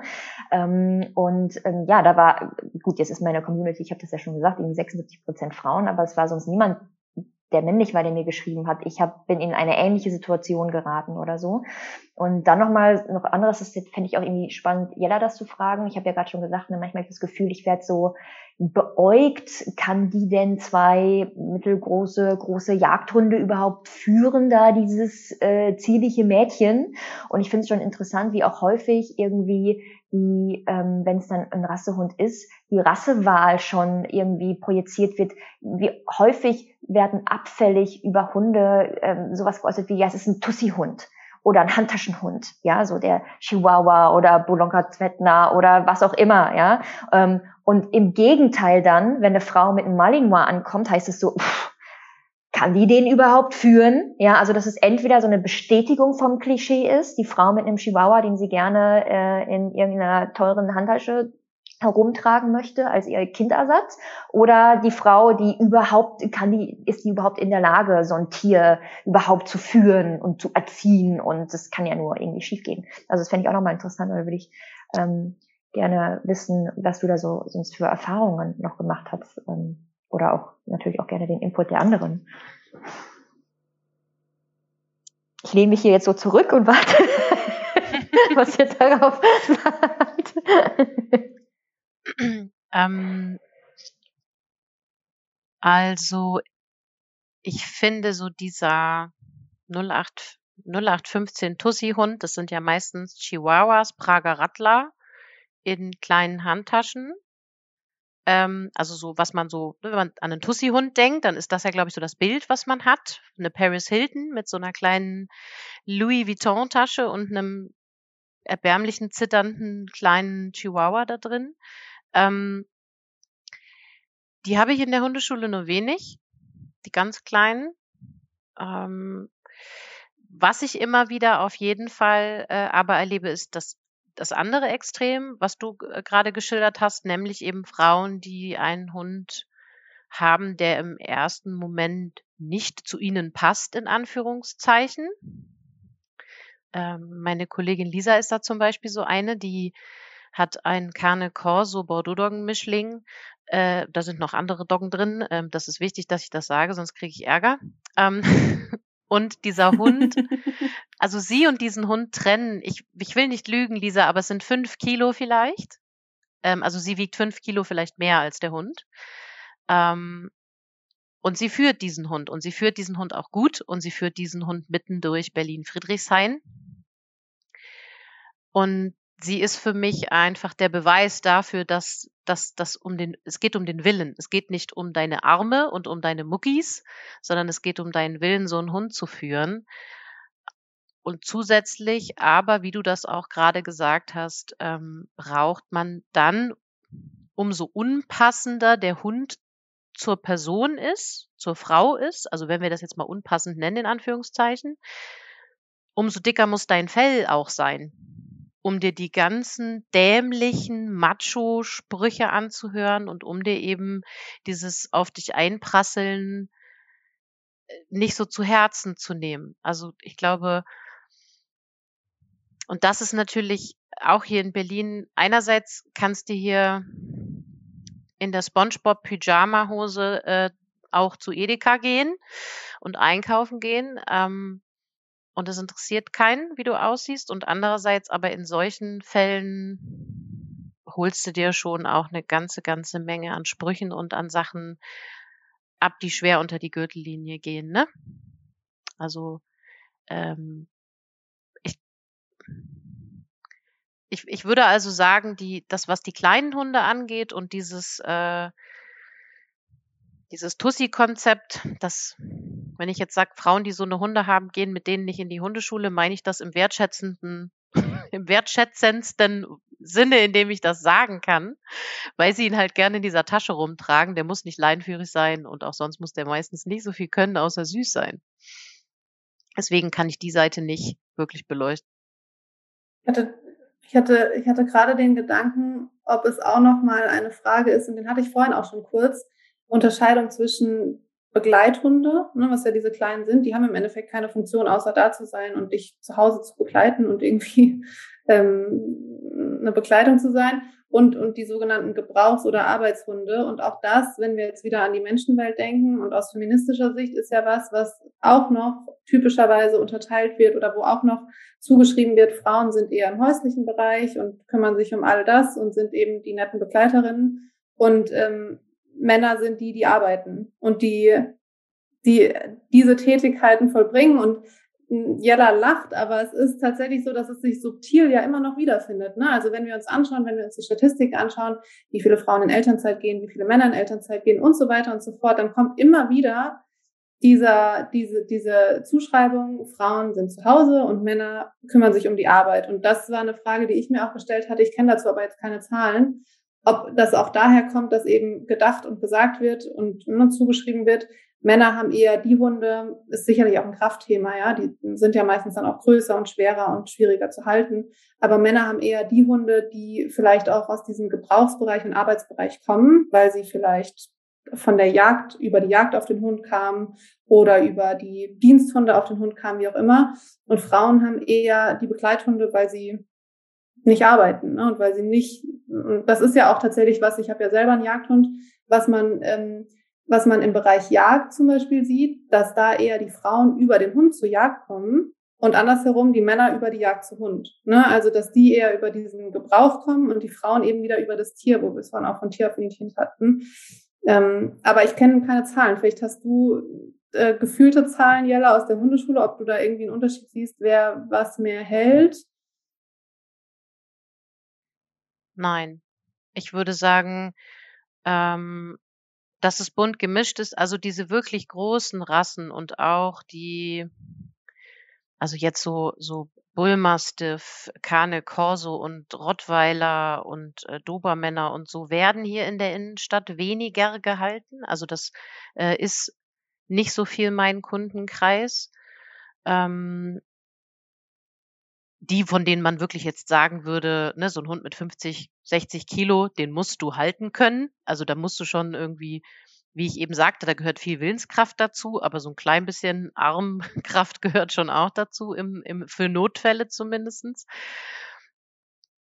Nee, ich würde, würde sagen, dass es wirklich sehr bunt gemischt ist ähm, und dass es viel eher ein Ausdruck von Individualität ist und eben von, wofür will ich stehen, was will ich repräsentieren.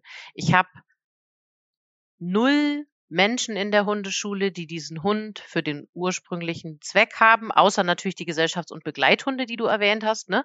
Ähm, da natürlich schon. Aber alles, was außerhalb dieser Rassekategorie ist, wird für alles benutzt, aber nicht für das, wofür es ursprünglich mal gedacht war. Ähm, und da ist es eben schon auch wieder, also gerade hier in Berlin geht es auch ganz viel wirklich um Express Yourself und um drück dich aus, ähm, über das, was du an der Leine hast. Ne? Äh, da wird der erbärmlichste dreibeinige, einäugige Tierschutzhund adoptiert, ähm, der panische Angst vor Bussen hat und irgendwie schon zwölf Jahre alt ist, weil, und das ist irgendwie dann auch wieder die Connection, die dann passt, weil du halt irgendwie drei Veganer-Buttons und gegen Tierversuche und also das passt halt alles. Ja, aber das ist, also das meine ich mit, das ist so dieses Express Yourself. Ähm, und das, ich kritisiere das nicht, das fällt mir einfach nur auf und auch das wird extremer. Ne? Ähm, die Hunde werden nicht mehr zum Sofa ausgesucht, finde ich. Also es ist nicht mehr so dieses, ich suche den Hund zur Farbe des, des Sofas aus. Das nicht, sondern es ist wirklich eher ein, okay, jetzt lass uns mal googeln, was es für Rassen gibt und dann nehmen wir die, die wir noch nie vorher gehört haben. Mhm. Ja, das, äh, das nehme ich auch tatsächlich so wahr. Was ich nochmal zum, zum Begleithunde-Thema sagen möchte, weil ich es für recht wichtig halte. Das eine ist natürlich, was als Begleithunde betitelt wird und das letztendlich, ob sie es wirklich sind. Weil selbst die, ich sag mal, die FCI-Kategorien, da findet man auch Hunde, die auch ursprünglich eigentlich für ganz andere Zwecke äh, verwendet wurden. Und äh, da muss man natürlich immer ein bisschen vorsichtig mit sein. Äh, Gerade, dass diesen Hunden dann auch nicht äh, ein komplett äh, komplettes Leben komplett entgegengesetzt ihrer äh, ihrer Voraussetzung sozusagen gegeben wird. Ähm, das passiert ja leider bei den Kleinrassen noch so, so, so, so häufig. Ja, und dann wollte ich noch sagen, ähm, Zahlen zu finden, ist so unglaublich schwer zu dem Thema. Ich habe es echt wirklich richtig, richtig versucht. Ja, eine einzige Sache habe ich gefunden und da ging es um das Thema, was äh, Männer und Frauen ihren Haustieren im Alltag erlauben. Das fand ich ganz interessant. Ähm, das ist tatsächlich aus 2018 eine Studie, wo verglichen wurde, ja, wie viel mehr Frauen oder Männer den Hunden durchgehen lassen. Äh, was schätzt ihr? Wo dürfen die Hunde mehr aufs Sofa? Bei Hunden oder bei Frauen? Äh, bei Männern oder bei Frauen? äh. Soll jeder mal nach der Reihe was sagen? Also ich sag bei Männern. Ich sag auch bei Männern. Ich sag bei Frauen. Ich würde auch sagen bei Männern tatsächlich. Also äh, laut dieser Studie sind es eher die Frauen mit 10% Abstand. 32% der befragten Männer lassen die Hunde aufs Sofa und 41% der Frauen lassen die Hunde aufs Sofa. Ach, die Frage war nur nach dem Sofa. ja. Ach so, ah, das, ach, das hatte ich nicht, das hatte ich nicht begriffen. Okay, verstehe. Äh, ich natürlich auch nicht. Äh. Ich, Hier gibt's noch andere Kategorien, die aber alle sehr ähnlich ausfallen. Also zum Beispiel lautes Bellen nicht zu unterbinden und das zuzulassen, fällt auch ähnlich aus. Ähm, das waren so die einzigen Zahlen, die ich tatsächlich dazu gefunden habe. Ansonsten leider sehr, sehr, sehr, sehr wenig. Und da ist ja dann jetzt wieder die, die Frage, die wir nicht beantworten können, aber die sich mir sofort stellt, ist, äh, unterbinden Frauen das laute Bellen eher nicht, weil sie sich schämen und in so einem Freeze kurz sind, weil da wollte ich Dana auch noch zu fragen, weil sie vorhin gesagt hat, es gibt Fight und Flight. Was ist mit Freeze? Ähm, ich wollte auf Jessie dahingehend noch eingehen, genau. Mhm. Ähm, und deswegen unterbinden die nicht, wenn der laut bellt. Und bei Männern ist es so, dass die sagen, Hunde bellen halt. Also, also ist das vielleicht der Grund? Ähm, würde ich jetzt so von meinem Gefühl her sagen, dass, dass das der Grund sein könnte. Aber hm. oder ist es wieder das Thema Tieraffinität, Mutterrolle und ach komm, lass den doch aufs Sofa liegen. Ist doch mein kleines Baby. Oh, das war der Gedanke, den ich gerade hatte. Beim, beim Sofa also, bin ich da auch voll bei dir. Beim Sofa stimme ich dir zu, da ist das auf jeden Fall. Ihr habt ja alle gesehen, wie mein kleiner Hund hier aufs Sofa geklettert kam und jetzt hier auf meinem Schoß schläft, auf jeden Fall. Bei uns bin übrigens ich die, die sagt, auf keinen Fall aufs Sofa. Bei uns sind wir beide gleich schlecht damit. Ja. Wir mögen beide Hunde auf dem Sofa. ja, ich kann ja kurz noch auf das Freeze eingehen, Jella. Mm, also genau, ich habe das deswegen vorhin nicht erwähnt, ähm, äh, weil ähm, also ne, das Erstarren ist natürlich auch eine ganz natürliche Situation, wenn wir in der Stresssituation sind. Mm. Wir überwinden das auf unterschiedliche Art und Weise. Ne? Und deswegen habe ich es vorhin nicht quasi nochmal so als, als, als Zwischenschritt erwähnt. Ähm, die meisten Menschen kommen ja auch sehr gut aus so einem ersten kurzen Schockerleben raus. Ja, und dann haben wir meistens wieder diese drei Optionen. Also das ähm, äh, Beschwichtigen, das Kämpfen, das Flüchten. Ja, und ähm, der Schock ist meistens nicht das, was, äh, wenn es uns jetzt so ganz gut geht und wir nicht komplett überfordert sind, was dann so bleibt. Ja, und dementsprechend, ähm, ja, sehen wir ja auch bei, bei, bei Hunden eben sehr, sehr gut, dass es eben diese vier Reaktionsmuster gibt. Ähm, genau, und zählt eben auch zu einer ganz natürlichen Stressreaktion dazu.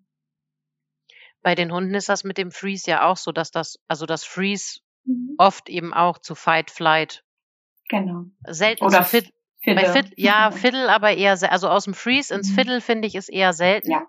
Ja. Ähm, aber beim Menschen macht das natürlich total Sinn, was du sagst, dass das, ähm, mhm. dass das eine viel gewählte Strategie ist zu beschwichtigen. Ja, ja. beschwichtigen ganz viel. Ne? Jetzt komm mal runter, ist ja gut, ja, mach mal langsam, ja, ist ja okay. Ne? Wir auch immer Hände hebend. Stopp, stopp, stopp, alles gut. Mhm.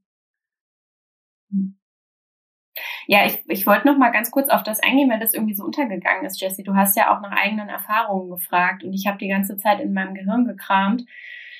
Ähm, Also das, was mir schon häufiger passiert ist, ist, dass ich bevormundet werde, also dass mir gesagt wird, wie ich mit meinem, ne, ich habe jetzt auch so einen Klassiker Australian Shepherd, also auch ein Hund, bei dem sich irgendwie sehr, sehr viele Kommentare eignen in alle möglichen Richtungen, Richtung Hütehunde eben ähm, und auch Richtung wie viel, wie so mein Aktivitätslevel, wo mit diesem Hund ist und so weiter und so fort. Und da ähm, da bekomme ich eher so die Mehrzahl der Kommentare eben von Hundehaltern als von Hundehalterinnen.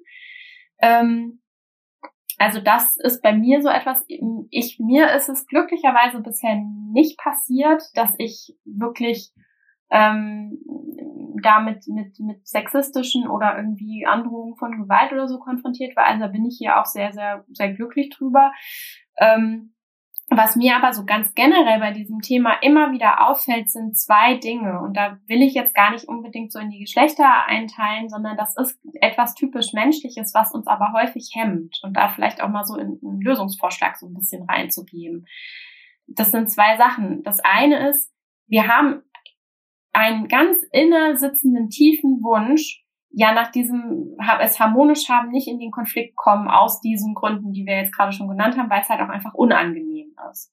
Und das führt manchmal dazu, dass wir den Gedanken irgendwie haben, ich muss das immer recht machen. Also ich muss mich rechtfertigen oder ich muss es irgendwie so gut machen, perfektionistisch, wie sie vorhin schon die ganze Zeit sagte, ne, dass ähm, ich überhaupt nicht angreifbar bin. Das Ding ist aber, wenn man sich in der Umwelt umherbegibt und wenn man dann auch noch mit einem Wesen unterwegs ist, was so in dieser Umwelt agil ist und so viel tut und so viele Dinge nochmal irgendwie macht und mit das ja auch an sich so ein Kontaktmagnet ist. Ne? Also Hunde sind ja krasse Kontaktmagneten auch für viele Menschen. Die laden ein, ne? irgendwas zu sagen. Dann werden wir immer wieder in diesen Kontakt mit solchen Situationen kommen. Das ist erstmal grundsätzlich so, ne? Und die werden auch nicht alle angenehm sein. Auch das ist so. Und jetzt kommt ein zweiter Mechanismus hinzu, nämlich das, und das ist etwas, was ich insbesondere bei Frauen immer wieder erlebe. Wir wappnen uns nicht. Es gibt ganz, ganz viele Frauen, die durch die Welt laufen in der Vorstellung, hoffentlich, hoffentlich, hoffentlich, hoffentlich, hoffentlich passiert das jetzt heute nicht wieder. Und dann überhaupt nicht schon aus der Haustür hinausgehend mit einer gewissen Erhaltung von Grenze. Mein Tanzbereich, mein Zirkus, meine Affen, dein Zirkus, deine Affen, das gibt eine andere Haltung, so wie Jella sagt. Und das ist tatsächlich etwas, das kann man üben, das kann man wunderbar trainieren, egal ob man das jetzt mit reiner Körpersprache, mit Mentalisierung, also mit der Vorstellung macht. Ähm, das kann man sehr, sehr gut üben. Und dafür muss man aber aus der Hoffnung rauskommen, dass es, es nicht passieren wird. Es wird passieren. Und dann ist es sehr, sehr gut, dass man vorher es trainiert hat und es auch vor allen Dingen vorher sich so ein bisschen eine gewisse Haltung zurechtgelegt hat. Ähm, und da hilft es dann eben ganz besonders schlecht, wenn wir die Idee haben, ich muss es dann dem anderen auch noch recht machen. Funktioniert in, ich würde mal sagen, 95 Prozent der Fälle nicht. Es ist sogar wahrscheinlicher, dass es funktioniert, wenn man sich dann positioniert und sagt, nee, dass der andere dann sagt, uh, okay, Ne? Also dass dann dessen Stresssystem anspringt. Und dann, ja, dann hat er ja, hat er ja die Verantwortung und kann dann gucken, was er damit macht.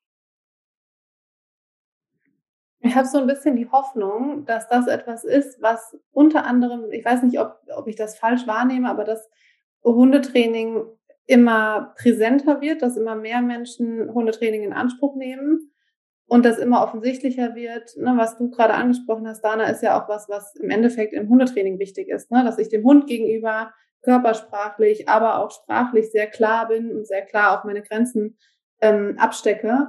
Und dass das was ist, was Frauen vielleicht auch dabei hilft, in Bezug oder in, im Kontakt mit anderen Menschen klarer zu werden und klarer ihre Grenzen zu definieren und, und sich nicht mehr vielleicht so viel gefallen zu lassen. Mhm um das nochmal bildlich zu sprechen, ähm, wenn du mit dem Kopf in den Wolken rumläufst, dann siehst du nicht, dass du in den nächsten Scheißhaufen trittst. Und das ist häufig so, so eine Einstellung, die man sich mal mitnehmen kann, ja, dass man wirklich klar sehenden Auges damit so durch die Welt läuft. Dann guckt man nicht so tunnelblickmäßig auf den Hund, was macht der jetzt als nächstes? Man guckt nicht so tunnelblickmäßig auf die nächste Gefahrenquelle, sondern man bleibt so ein bisschen mehr bei sich und das ist häufig etwas, was man dann vergisst, wenn man so sehr äh, dann in dieses ne, Erstarren oder dann auch diese anderen äh, Stressreaktionen reingeht. ich frage mich da auch manchmal, es wird ja, wir haben das jetzt auch ganz viel über Abgrenzung und Grenzen auch gesprochen, aber es ist auch so eine Positivspirale, sage ich mal, wenn man auch wirklich lernt, ähm, einem anderen Lebewesen auch Sicherheit zu vermitteln, dass einem das ja auch wirklich selbst sehr, sehr großes Selbstbewusstsein dann gibt, was einen wiederum auch für andere Situationen stärker macht. Also Jetzt kann man über Persönlichkeitsentwicklung ja sagen, was man will, aber ich finde, Hundetraining ist Persönlichkeitsentwicklung, zumindestens wenn man es richtig macht. Ähm, und das, was Dana gesagt hat, kann ich zu 100 Prozent unterschreiben. Einige Sachen, die sie gesagt hat, ähm, erzähle ich auch gerne den HundehalterInnen im Training, weil dieses das Prinzip Hoffnung, was halt einfach nicht greift. So natürlich kannst du rausgehen und kannst sagen, bitte lass uns heute keinen Hund treffen, damit mein Hund nicht wieder pöbelt, aber wir sind hier mitten in Berlin, das kannst du vergessen. Hier triffst du selbst um vier Uhr morgens einen Hund und das ist dann der von dem besoffenen Penner von um die Ecke, der auch noch frei läuft. Also das ähm, das funktioniert eben nicht. Und dieses sehenden Auges da reingehen, ähm, und sich da weiterentwickeln und zu sagen, also manche, manche Frauen sagen auch wirklich am Ende dieses Prozesses, das hat mir in meinem restlichen Leben so viel Standing gegeben, das Ganze hier. Ich habe so viel über mich gelernt, ich habe so viel auch also in meinen Beziehungen hat sich auch zu Menschen vieles verändert, weil ich einfach jetzt für mich einstehe, für den Hund einstehe, für unsere Grenzen und für das, was wir brauchen und was wir wollen und für unsere Bedürfnisse mehr einstehe. Da freue ich mich immer ganz besonders, wenn es an diesen Punkt kommt, weil es ja ganz wunderbar ist, wenn das in Anführungszeichen über die Krücke Hund läuft, dass jemand plötzlich dann auch so innerlich einen Schub hat und irgendwie positive Effekte hat. Das ähm, so insgeheim wünsche ich mir das immer doll, dass ich das mit den Leuten irgendwie schaffe, dass die da so ein bisschen mehr in so ein ja, den Kopf aus den Wolken nehmen, um vielleicht bei Danas Beispiel zu bleiben, ja.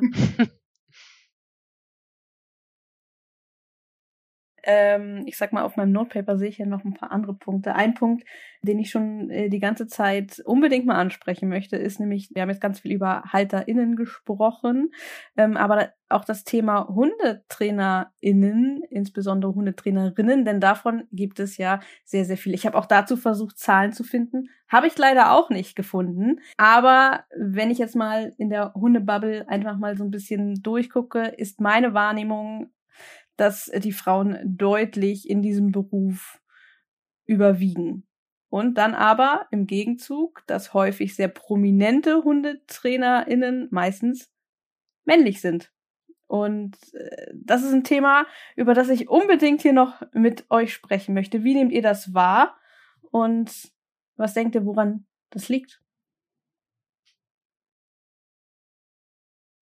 Am generischen Maskulinum. Ich musste gerade tatsächlich daran denken. Also ich kenne auch keine Zahlen. Ich wünschte, ich würde sie, ich, ich glaube, sie gibt es wahrscheinlich gar nicht, ne? Eine statistische Erfassung, wie viele Trainerinnen. Leider nein, leider nein. Aus meiner persönlichen Erfahrung, und ich habe schon mit diversen TrainerInnen zusammengearbeitet und davon war tatsächlich nur einer männlich, ähm, sind es tatsächlich viel mehr Frauen. Und wo mir persönlich immer wieder das Herz blutet, ist, wenn trotzdem dann jede Person von dem Hundetrainer spricht. Und ich mir immer denke, meinst du die Trainerin? Weil zu 80 Prozent war es eine Frau und kein Mann. Ähm, und wo es ja Zahlen gibt, ist im tierärztlichen Bereich. Und da ist es tatsächlich so, dass ich glaube, es sind, ich glaube, es sind 73 Prozent. Ich hatte das mir neulich mal angeschaut. Ähm, Frauen, Tierärztinnen und trotzdem wird immer von dem Tierarzt gesprochen und trotzdem heißt es immer die Tierarztpraxis und es ist immer das generische Maskulinum und das ist was, wo ich diesen Widerspruch zwischen, wie wir darüber sprechen und was die Realität eigentlich ausmacht und hergibt, immer relativ krass finde. Ähm, aber ja, bei den, bei den TrainerInnen kenne ich keine Zahlen dazu. Also Zahlen kenne ich auch keine. Ähm, was ich euch sagen kann, ist, ich bewege mich ja auch nochmal in, in dieser, in der, in der Trainerinnen-Bubble mehr als ihr. Das heißt, ähm, und wenn ich so überlege, die, die Fotos zum Beispiel von so Abschlussklassen von bestimmten Ausbildungsinstituten oder so, ähm, da kannst du die Männer lange suchen. Also das ist schon, oder auch die DozentInnen, die es gibt, ähm, Menschen, die Seminare veranstalten für, für andere TrainerInnen oder auch für, für HundehalterInnen. Ähm, das ist schon in der Mehrzahl weiblich, was da so ähm, unterwegs ist. Aber interessanterweise eben genau das, was Merle gerade sagte, umso namhafter, umso erfolgreicher, also umso weiter du diese wir können es schon auch sagen, die, die finanzielle Leiter nach oben gehst, also die, die in diesem Business wirklich viel Geld verdient haben und selbst wenn wir nur in Deutschland bleiben, äh, das ist eine Frau und der Rest sind Männer. Und das ist schon, das ist schon beachtlich, finde ich. Ne? Ich meine, das, ich glaube, dass, dass das in sehr vielen äh, Bereichen so ist. Ich muss auch sagen, dass ich das Wort, was du gerade genannt hast, äh, Siri nicht kenne. Vielleicht magst du das gleich nochmal erklären, aber vielleicht wissen auch sonst alle, was es heißt. Was generisches Maskulinum hast du, glaube ich, gesagt. Mm, wo ich ähm, weiß, was immer so ein Beispiel dafür ist, ist ja auch bei Köchen und Köchinnen. Ne? Da sagt man doch auch immer, die Berühmten sind alle Männer und die, äh, die Mehrzahl sind aber eigentlich Frauen. Und äh, ja, das in der Kunstgeschichte zum Beispiel nur so ein Fun Fact. Also ist in der Kunstgeschichte nicht anders. Also im Studium hast du 98 Prozent Frauen und wenn du dir anguckst, wer die, muss man einfach sagen, Direktoren der großen Häuser sind oder die großen Wissenschaftler auch, ähm, in dem Bereich. Ja, ist ganz interessant. Dabei ist ja auch ein ne, das Kunstgeschichtsstudium auch sehr auch etwas, was ja weiblichen Personen zugeschrieben wird, was ja früher so ein höheres Töchterding war. So ja, was kann die schon? Ja, die geht mal Kunstgeschichte studieren. So ne. Ja, das generische Maskulinum ist ähm, der heiß debattierte Begriff dafür, ob es ausreicht, immer in der maskulinen Form von etwas zu sprechen und damit alle mitzumeinen oder ob es quasi andere Formen, wie beispielsweise dem Gendersternchen oder der Doppelnennung und Co. bedarf, um klarzumachen, ich meine auch die Frauen und nicht nur die Männer.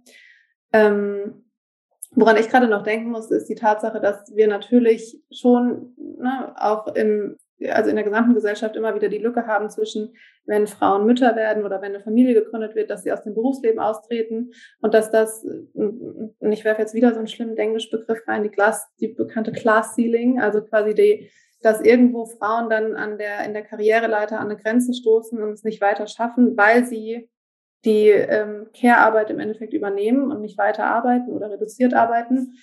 Ähm, aber vielleicht nochmal in deine Richtung eine Frage, Dana, ob es auch so ist, dass wir einfach Männern mehr Kompetenz zuschreiben, mehr Professionalität zuschreiben und davon ausgehen, dass Männer vielleicht einfach eher Experten, egal um was es geht, sein können, als es Frauen sein können. Ob es vielleicht auch daran liegt, dass wir eher geneigt sind zu sagen, ein Martin Rütter ist der Hundetrainer, die Koryphäe, ähm, und nicht gleichwertig eine Frau sehen, die vielleicht genauso gut, genauso erfahren, genauso lange schon in dem Job ist wie er.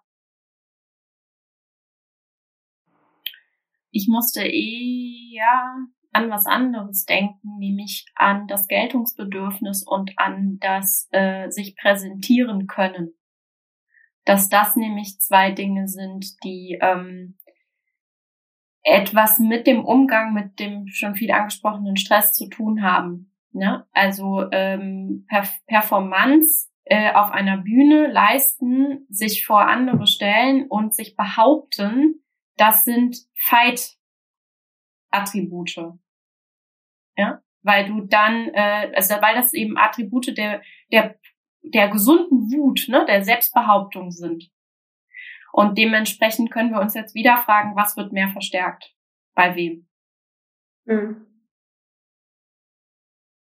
Na, und ähm, dann kommt noch hinzu, ähm, dass die, ähm, da gibt es relativ viele Studien zu, nicht die narzisstische Persönlichkeitsstörung, aber das, der Trait Narzissmus, also der Charakterzug, ne, dass sich ähm, hervorheben und das, äh, das ähm, sich eher auf den Podest stellen, das sich präsentieren, dass der auch ausgeprägter, zumindest in dieser Form, in der männlichen Bevölkerung auftritt.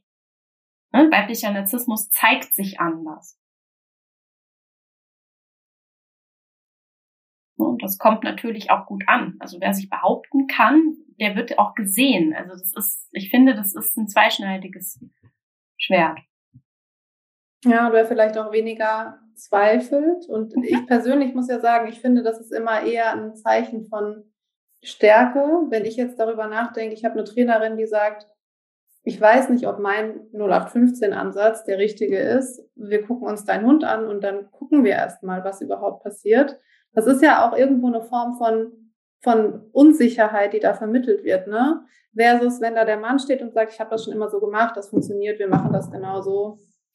Mein Ansatz, der wird für jeden funktionieren. Und ich glaube, das ist sicher was, wo, wo immer noch ein Großteil der Gesellschaft denkt, der weiß, was er tut, fühle ich mich sicher damit und habe nicht diese komische Unsicherheit, wer weiß, ob der Ansatz jetzt funktioniert oder ob wir rumprobieren müssen. Nur ganz kurz dazu, um das noch zu erklären. Das hat mit zwei Dingen zu tun. Zum einen mit dem Risikoaffin. Also wie, wie risikoaffin bin ich? Das ist auch etwas, was eher Männer, was wir eher bei Männern sehen. Ne? Das, der Wunsch nach mehr Risiko, aber auch nur in gewissen Punkten des Erlebens. Und dann kommt noch hinzu, ähm, äh, du hast das gerade gesagt, jetzt habe ich den Punkt verloren. Ähm, sag nochmal deinen letzten Satz hier. Unsicherheit, also Sicherheit. Danke, Ambiguitätstoleranz. Also wie sehr können wir weg von Schwarz-Weiß, wie sehr können wir ein Grau akzeptieren? Ne? Also wenn dir jemand sagt, ich bin mir nicht zu 100% sicher, ich habe damit gute Erfahrungen gemacht, aber ich könnte mich auch irren, dann wirst du ja eingeladen dazu, das Risiko abzuwägen und auch zu tolerieren, dass jemand falsch liegen könnte. Also du wirst dazu eingeladen, eine eigenverantwortliche Entscheidung zu treffen. Wohingehend derjenige, der vor dir steht und sagt zu 100 Prozent, das klappt, der nimmt dir die Verantwortung weg. In der Theorie. Der wird dann trotzdem am Ende sagen, naja, Sie haben ja unterschrieben, Sie haben das entschieden. Ne? Ist ja Ihr Hund. Aber trotzdem ist es etwas, was manche Menschen wollen. Ne? Die wollen eine, eine Sicherheit haben. Also keine Toleranz für dieses Ambivalente. Gerade beim Thema Sicherheit kam ja auch noch ein anderer Punkt in den Kopf. Siri hatte ja vorhin auch nochmal die Karriereleiter angesprochen und gerade äh, in Beruf äh, des Hundetrainers, der Hundetrainerin, ist ja das Thema Selbstständigkeit ein ganz, ganz großes. Und es gibt äh, ein, ich, ich Kiela wird das ganz genau wissen, es ist ein ganz großer Unterschied. Äh, Hundetraining wird äh, in großen Teilen von vielen Personen teilweise manchmal sogar im Nebenberuf gemacht. In in anderen Fällen eben als Ein-Mann-Betrieb und dann ähm, der nächste Step, der dann letztendlich auch auf der Karriereleiter, sag ich mal, ein Stückchen höher geht, wo man dann zum Beispiel auch mehr Zeit hat, sich mit Außenwirkungen, mit Marketing sehr intensiv auseinandersetzen und sich auch woanders mehr präsentieren kann. Das ist ein ganz, ganz anderer Schritt, wenn man dann wirklich zum Unternehmer, sage ich mal, wird, ähm, wo dann es vielleicht auch an Kapazitäten fehlt und vielleicht auch der Sorge, dass man dann zum Beispiel anderen Themen wie Familie gründen und so weiter nicht mehr gleichmäßig gerecht werden kann. Das kenne ich auch persönlich selbst aus meinem äh, aus meinem Leben. und ähm, das kann ich mir vorstellen, dass das gerade auch in der Szene eine große Rolle spielt. Jella, wie nimmst du das wahr in deinem eigenen beruflichen Leben, sage ich mal so. Ich musste auf jeden Fall kurz grinsen, weil du Unternehmer gesagt hast und da sind wir wieder beim generisch. Ich habe jetzt ja ein neues Wort gelernt. Generisches Maskulinum. Richtig, richtig, richtig. Da siehst du mal, siehst du mal. So sehr man es versucht, manchmal passiert es dann dennoch, ne? Und es, es passierte genau in diesem Moment, in dem du anfängst, über eine erfolgreiche Person zu sprechen.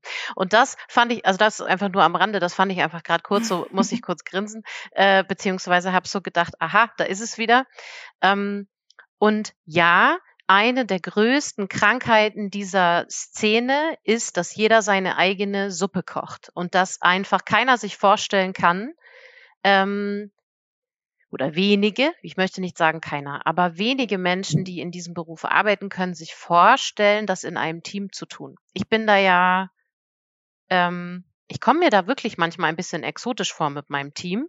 Äh, ich, wenn ich so schaue, wen ich so kenne, welche Hundetrainerinnen ich kenne, ich kenne nicht viele männliche. Ähm, deswegen habe ich jetzt mal nur die weibliche Version verwendet. Ähm, bin ich die einzige, die Angestellte hat. Ähm, und wir sind, wir sind ein Team von acht Leuten. Das ist für eine Hundeschule quasi riesig. Ähm, Und ich weiß auch, dass ich damit noch nicht fertig bin, weil ich weiß, dass das, was wir da machen, richtig cool ist und äh, dass wir mehr davon brauchen und ich möchte gerne ein homogenes Produkt haben. So, jetzt habe ich mal so ein paar unternehmerische Sachen hier gesagt, aber das heißt, genau das, was du gesagt hast, ich habe mich damit beschäftigt. Ich habe, ich habe diesen Schritt daraus gemacht und ähm, stehe jetzt quasi so auf dieser gefühlt anderen Seite, in der ich nicht mehr nur meine eigene kleine Suppe koche und in der rumrühre, weil du hast einfach nur sieben Tage in der Woche und jeder Tag hat nur 24 Stunden. Und egal, wenn du alleine bist, wenn du Einzelunternehmer, Unternehmerin bist, was sollst du machen? Also, ne, 60 Minuten sind 60 Minuten. Und, ähm, und du kommst ja aus diesem Ganzen nur raus, indem du erstmal relativ viel rein investierst an Zeit, an Energie, an Ressourcen, an allem, um dann aber auch wieder ein bisschen was rauszukriegen. Also das ist ja, und ich glaube, das ist so ein Schritt, den aber vor allen Dingen Frauen nicht so häufig machen, weil sie bis dahin gar nicht kommen, ihn machen zu können. Eben genau aus dem Grund, dass wir halt die sind, die schwanger werden und die Kinder bekommen und wir somit einfach dann raus sind. Und selbst wenn man eine total gleichberechtigte Partnerschaft hat ähm, und sich da krass viel Mühe gibt, sind wir die mit den Brüsten und sind wir die, die das Kind stillen können und die, ähm, das kann, das kann der Mann halt für uns nicht machen. Und ich glaube, dass das schon ein Faktor ist. Ich gebe dir recht, dass das mit dem Kinderkriegen ist ein Faktor, was Siri gesagt hat. Ich glaube aber schon auch, äh, Dana hat auch was wahnsinnig Wichtiges für mich dazu gesagt und in meinem Kopf hat total Klick gemacht und ich dachte, ah, deswegen kann ich das äh, mit diesem, ähm, ähm, dass dann, dass der, der Fight-Modus dazu gehört, damit du dich präsentieren kannst und damit du eine Performance abliefern kannst. Und ähm, meine absolut favorisierte Taktik und Technik ist Fight. Deswegen begegnen mir auch so eine Männer wie Jesse gefühlt fast nie, was nicht bedeutet, dass ich mich da jetzt drüber stelle, sondern mir passiert das wirklich fast nie, dass mich irgendwer dumm anmacht oder dumm anpöbelt. Ich glaube, die sehen mich und denken, ach du Scheiße. Ich kann es mir anders nicht erklären. und und da, wisst ihr, was das aber für einen interessanten Effekt hat? Um mal was ganz Persönliches dazu noch zu sagen. Das hat den Effekt, dass ich mich manchmal ausgeschlossen fühle dass ich denke, warum erleben alle solche Sachen und dann verbrüdern die sich und ich sitze da und denke, hat mir mal einer nachgepfiffen? Hat mir mal einer geiler Arsch hinterhergerufen? Ich glaube nicht. Und dann bin ich traurig, das ist total verrückt, aber dann habe ich so einen traurigen Augenblick und denke, ich gehöre nicht dazu. Jetzt habe ich ein bisschen. Du gehörst nicht zum Patriarchat. naja, doch. Ich habe auch ganz viel so internalisierte äh, misogynische, sagt man das so, ähm, Prozesse oder also internalisierte Misogynie habe ich schon gelernt zu sagen. Das habe ich auch ganz viel. Aber ich sehe halt immer auch diesen anderen Teil. So, jetzt bin ich vom Hundertsten ins Tausendste gekommen, aber ich glaube, ich bin doch trotzdem einmal rum, oder? Ähm, mit dem, was ich sagen wollte. Wir haben jetzt ja wirklich unterschiedlichste Themenbereiche angesprochen und es äh, ist eine ganze Weile her. Da hat Dana nochmal betont, dass wir natürlich hier zu großen Teil dann auch wieder von Stereotypen sprechen. Und ähm, das ist aber auch ganz klar, was wir hier auch gar nicht wollen. Wir wollen jetzt hier nicht in, in gut und böse und schlecht und gut einteilen oder verallgemeinern. Wir haben über das Thema ähm, Mental Load zum Beispiel und Care-Arbeit. Mental Load haben wir noch gar nicht so explizit angesprochen, aber wir haben über Care-Arbeit gesprochen genau bei dem Thema, wie auch bei, ich sag mal, ob das jetzt um Selbstbewusstsein, ob es darüber geht, dass man es, dass man der Typ ist, der in den Fight-Modus direkt reinkommt und so weiter und so fort. Das ist ja alles an sich okay. Menschen sind unterschiedlich, äh, ob Mann oder Frau. Die Frage ist dann halt immer, wann wird es tatsächlich für eine Person oder für mehrere Personen zu einem Problem? Und äh, was denkt ihr, wann wird es zu einem Problem, gerade auch jetzt in Bezug auf das Thema Hund und Hundealltag. Ich würde da ganz generell zu sagen, wenn etwas inflexibel geworden ist. Jede dieser Reaktionen hat eine Berechtigung und man kann in ganz vielen verschiedenen Situationen eine Problemstellung auf unterschiedlichste Weise lösen. Wenn man immer in denselben Modus fällt, wird der nicht auf unterschiedlichste Situationen passen.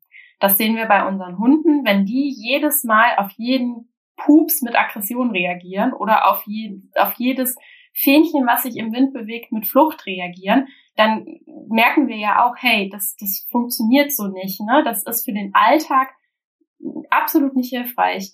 Und das ist auch häufig das, wo wir das bei uns Menschen dann merken, wenn wir auf, auf ähm, die verschiedensten äh, die verschiedensten Reize immer mit derselben Reaktion reagieren. Ne? Paul Watzlawick, einer der besten, coolsten Autoren aller Zeiten und toller Psychologe oder ich glaube Sprachkommunikationswissenschaftler, ich weiß es gerade nicht mehr, hat dazu gesagt, wenn du in jedem Problem einen Nagel siehst, dann gehst du auf alles mit dem Hammer los. Und das ist so ein cooles Bild, ne? weil wir dann wirklich total ähm, inflexibel werden. Und das ist auch meistens das, was Menschen dann stresst. Ne? Egal in welcher Situation, wenn sie merken, ich habe kein anderes Verhaltensrepertoire, ich kann es mir nicht aussuchen, ich habe keine Freiheit, mich zu entscheiden, darauf jetzt anders zu reagieren, dann wird es meistens meiner Meinung nach zum Problem. Und ich glaube, dass dieses Thema, was wir jetzt häufiger genannt haben, aber ich glaube noch keinmal für die Zuhörenden definiert, internalisierte Misogynie, ähm, und zwar die Abwertung, die unbewusste Abwertung all dessen, was wir als weiblich erachten, dass das tatsächlich ein Problem ist. Und Jessie, du hattest es ja vorhin genannt, ne? Dieses, ähm, ich lasse die Hündin kastrieren, weil ich kein, keine Lust auf die Sauerei habe. Was ja eine, eine krasse Konsequenz für ein Tier ist, zu sagen, ich lasse es kastrieren, weil ich mit der natürlichen, biologischen ähm, Monatsblutung oder regelmäßigen Blutung ein Problem habe. Und ich glaube, dass das etwas ist, was sich eben durchzieht oder in verschiedenen Situationen dann wieder zeigt. Ne? Wir hatten vorhin drüber gesprochen, dass bei Frauen vielleicht das ein oder andere Mal Grenzen weniger akzeptiert werden. Auch das hängt damit zusammen. Und letzten Endes glaube ich aber auch, es ist äh, genauso ein Problem für Männer wie für Frauen, um das auch nicht immer nur an den Frauen festzumachen, weil letzten Endes heißt, heißt ja auch das, Männer dürfen keine weiblich erachteten Verhaltensweisen, ähm, Ausdrucksweisen an den Tag legen, weil auch sie sonst abgewertet werden und dafür bestraft werden. Und, und ich denke, Verhaltensweisen sind weder weiblich noch männlich, sondern menschlich. Ne? Und wenn, wenn es aber dazu führt, dass Männer sich zum Beispiel nicht trauen, fürsorglich zu sein oder das nicht so bei sich sehen, weil sie denken, dann werde ich als Pussy abgestempelt oder wie auch immer die diversen Schimpfworte dafür lauten. Und ich glaube, das sind so, das sind so Problematiken, die sich daraus ergeben. Das ist ja schon, da fällt mir auch zum Beispiel ein, Männer, die zum Beispiel ein großes Problem damit haben, jetzt im Gegenteil den Rüden kastrieren zu lassen, zum Beispiel. So, ne?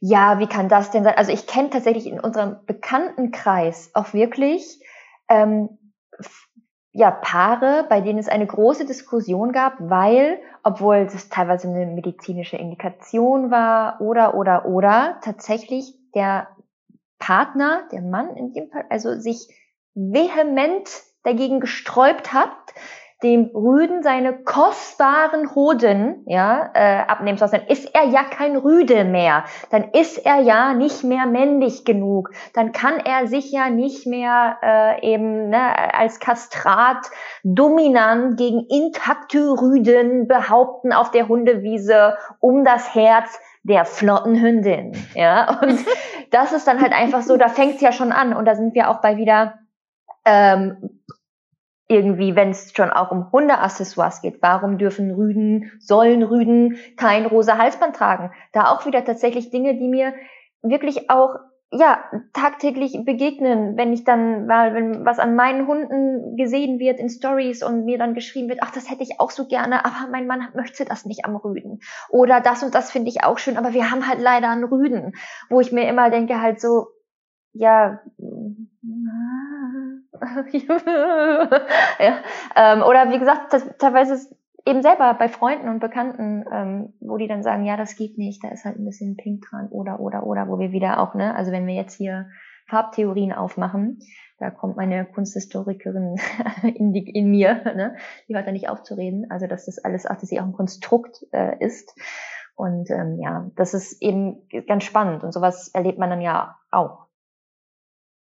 Und ich glaube, dass das ist wieder das, was, was Dana eben auch unter anderem angesprochen hat, ne? wenn es zu starr wird und zu äh, steif vorgegeben, dass rosa nur für Hündinnen und hellblau, blau nur für Rüden da ist, das ist für ein Unfug. So, man limitiert sich so unnötig mit solchen mit solchen Stereotypen Vorstellungen. Total, total. Und ich glaube, was auch so ein Feld ist, was ich auch so sehr als oder was ich als problematisch wahrnehme, wenn das denn so ist, und das kam auch zum Teil aus der Community, da geht es dann wieder um dieses Thema, wer ist für was zuständig und wer übernimmt etwas.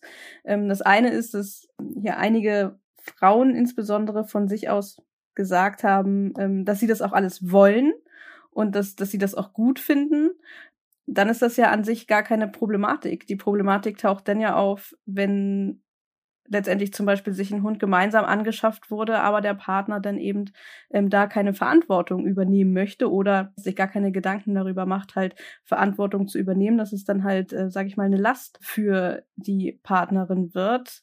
Dann sind wir beim Thema äh, Mental Load wo letztendlich die Frau damit überlastet ist, die ganze Verantwortung zu übernehmen. Ne?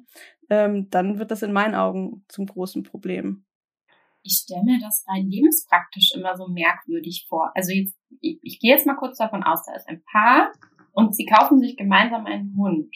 Und dann macht ein Teil des Paares alles. Und wie ist das dann, wenn die Verantwortung mal abgegeben werden muss? Also führt das dann längerfristig zu solchen Vorwürfen wie, ja, aber es ist ja dein Hund, obwohl sie sich ihn gemeinsam angeschafft haben. Also ich, ich verstehe immer nicht so ganz, wie diese Denke funktionieren soll, wenn einer komplett die Verantwortung trägt, einer, ein Nee, komplett die Verantwortung trägt ähm, und das nicht gut kommuniziert ist. Also mir fehlt in solchen Szenarien immer die Kommunikation. Man kann sich komplett darauf einigen, finde ich persönlich, dass eine Person komplett die Verantwortung trägt, aber dann ist das offen kommuniziert. Das, was mir fehlt, ist, dass das implizit angenommen wird. Und das würde ich tatsächlich dann auch bei Aussagen wie, ähm, ich mache das alles und ich mache das auch alles gerne hinterfragen, ob das ja. im Vorhinein so offen kommuniziert ist oder ob das etwas ist, was sich dann halt so ergibt, weil da eine Verantwortungslücke existiert, die dann gefüllt wird.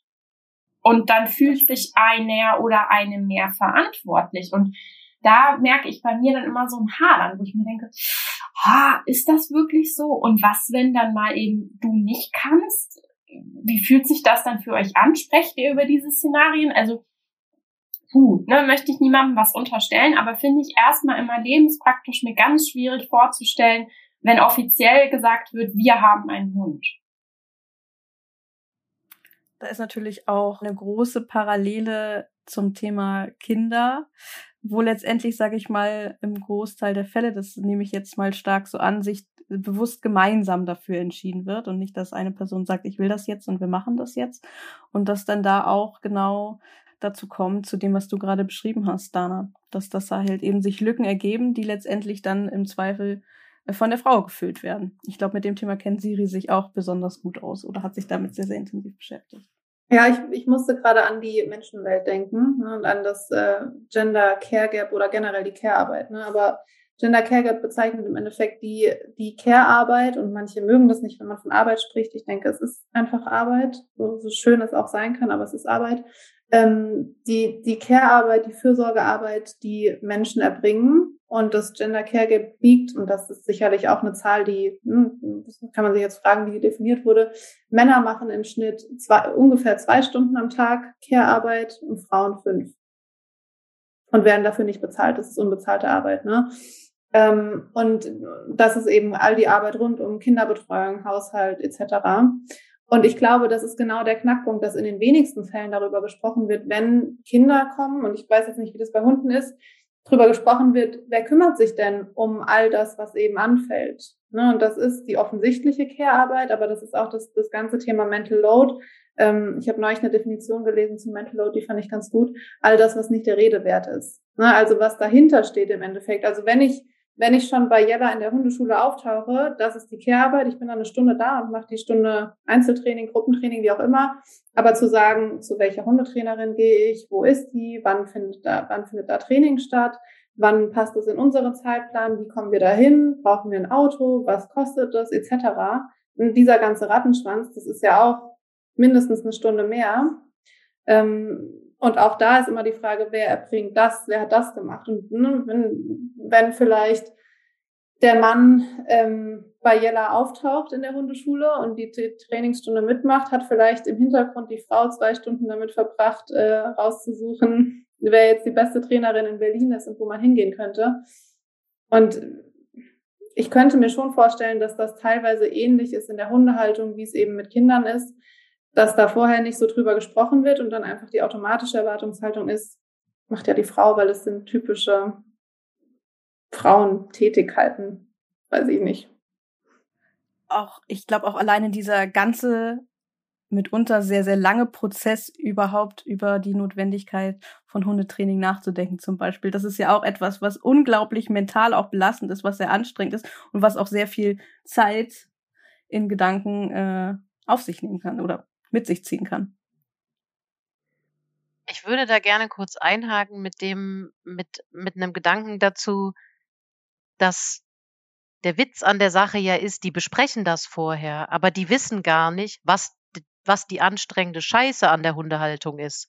Und dass das halt nicht ist, welches Futter kaufen wir und bestellen wir das irgendwie bei, bei Firma A oder B ähm, oder, oder kaufen wir das im Laden, dass das, das ist ja meistens nicht mal das Anstrengende, sondern, sondern so diese Daily, Daily Business irgendwie und, und wie viel du auch gedanklich damit beschäftigt bist. Das ist ja das Anstrengende, finde ich, oder das kommt mir auch oft so vor, wenn die, wenn die Hundehalter und Hundehalterinnen bei mir in der Hundeschule aufschlagen, dass in dem Moment, in dem der Hund dann da ist, denken die, wow, krass, das ist ja ganz anders, als ich gedacht habe. Und dann ähm, Deswegen glaube ich, da vorher drüber sprechen. Vielleicht ist das auch ein bisschen wie, wie ein Baby kriegen. Man kann da vorher alles lesen und man kann Zeit mit Babys verbracht haben und man kann, ich weiß nicht, Hypnobirthing lernen und am Ende kommt's raus und man denkt, Alter, ist ja total krass und ganz anders, als ich dachte. Ähm, so stelle ich mir das immer vor. Also es gibt einfach faktisch auch diese Parallelen und ich will die auch nicht negieren. Ich will gar nicht sagen, Hunde, einen Hund haben und, und äh, ein Kind bekommen ist irgendwie so komplett unterschiedlich und man kann das gar nicht vergleichen. Das stimmt nicht. In verschiedenen Punkten ähnelt sich das und auch im Umgang oder in der Entwicklung von Hunden. Ne? Man kann schon immer wieder Parallelen ziehen. Mm, ja, aber ich glaube, dass das ein Teil des dieses Problems das, wer macht eigentlich was, schon auch ist, dass die gar nicht wissen, was da eigentlich alles gemacht werden muss. Also die haben dann so kleine Fingerlinge, mit denen sie denen die Zähne putzen. Was ihnen aber nicht klar ist, ist, dass der kleine Welpe ihnen währenddessen halt die Fingerspitze blutig beißt und dass man ihm erstmal beibringen muss, dass man ihm jetzt den Finger in den Mund steckt. Und dass das schon Wochen dauert. Und mehr Zeit braucht, ne? So. Und ich habe im Übrigen noch keinen einzigen Mann gesehen, der mit einem Fingerling die Hundezähne geputzt hat.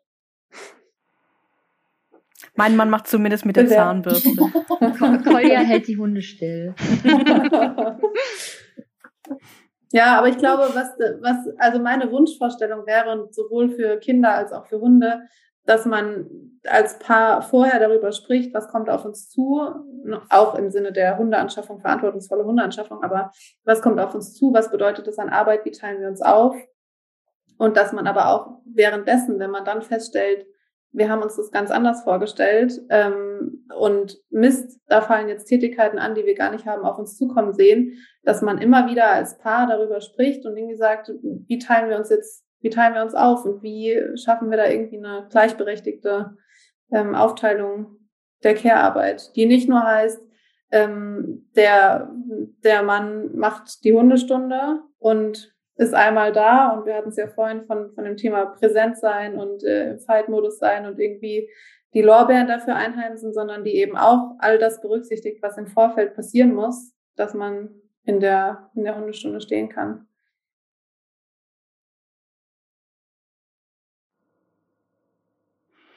Passend ja. dazu kommt der Mann nach Hause bei Jessie. mit, mit Essen, mit Essen. Ja. Das ist gut, das ist gut. Ja, wir haben jetzt tatsächlich schon zwei Stunden wirklich über einiges gesprochen und ganz klar ist, es ist kein Thema, das man zu Ende sprechen kann. Es ist etwas, wo muss man sich mehr Bewusstsein für schaffen. Ich finde, da sollte sich eigentlich jeder ähm, sollte es jedem ein bisschen wert sein, ein paar Gedanken hinzugeben. Und äh, in diesem Sinne würde ich euch gerne nochmal fragen, ähm, rund um das Thema Feminismus, vielleicht auch äh, Hunde und Frauen, habt ihr Tipps zur, ich sag mal, zur weiteren Inspiration, zur Weiterbildung für alle, die sich mit dem Thema ein bisschen weiter beschäftigen wollen?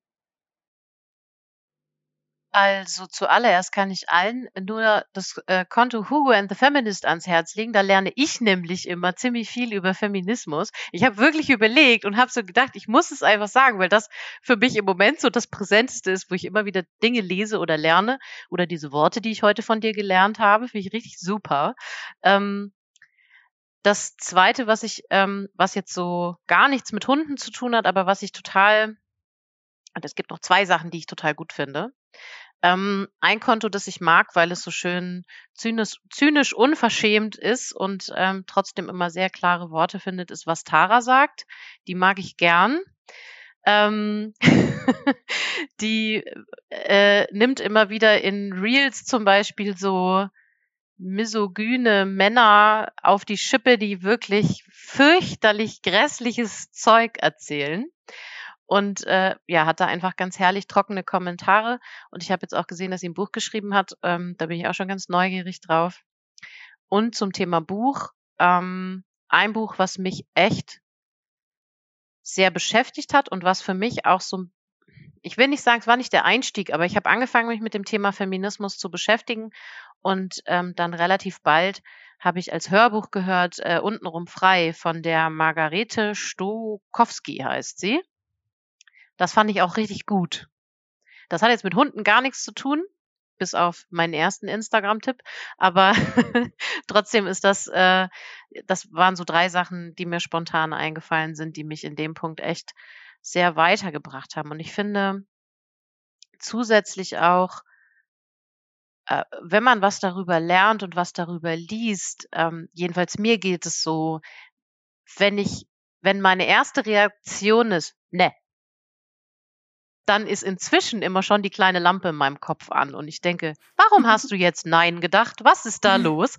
Und dann geht die Reflexion darüber los. Und da bin ich super froh drüber, dass, äh, dass das inzwischen so ist, ähm, dass äh, ich, ja, dass diese Lampe da ist. Und ich finde, die kann man sich aber so ein bisschen so ein bisschen montieren, indem man sich damit beschäftigt und immer wieder mal in sich reinhorcht.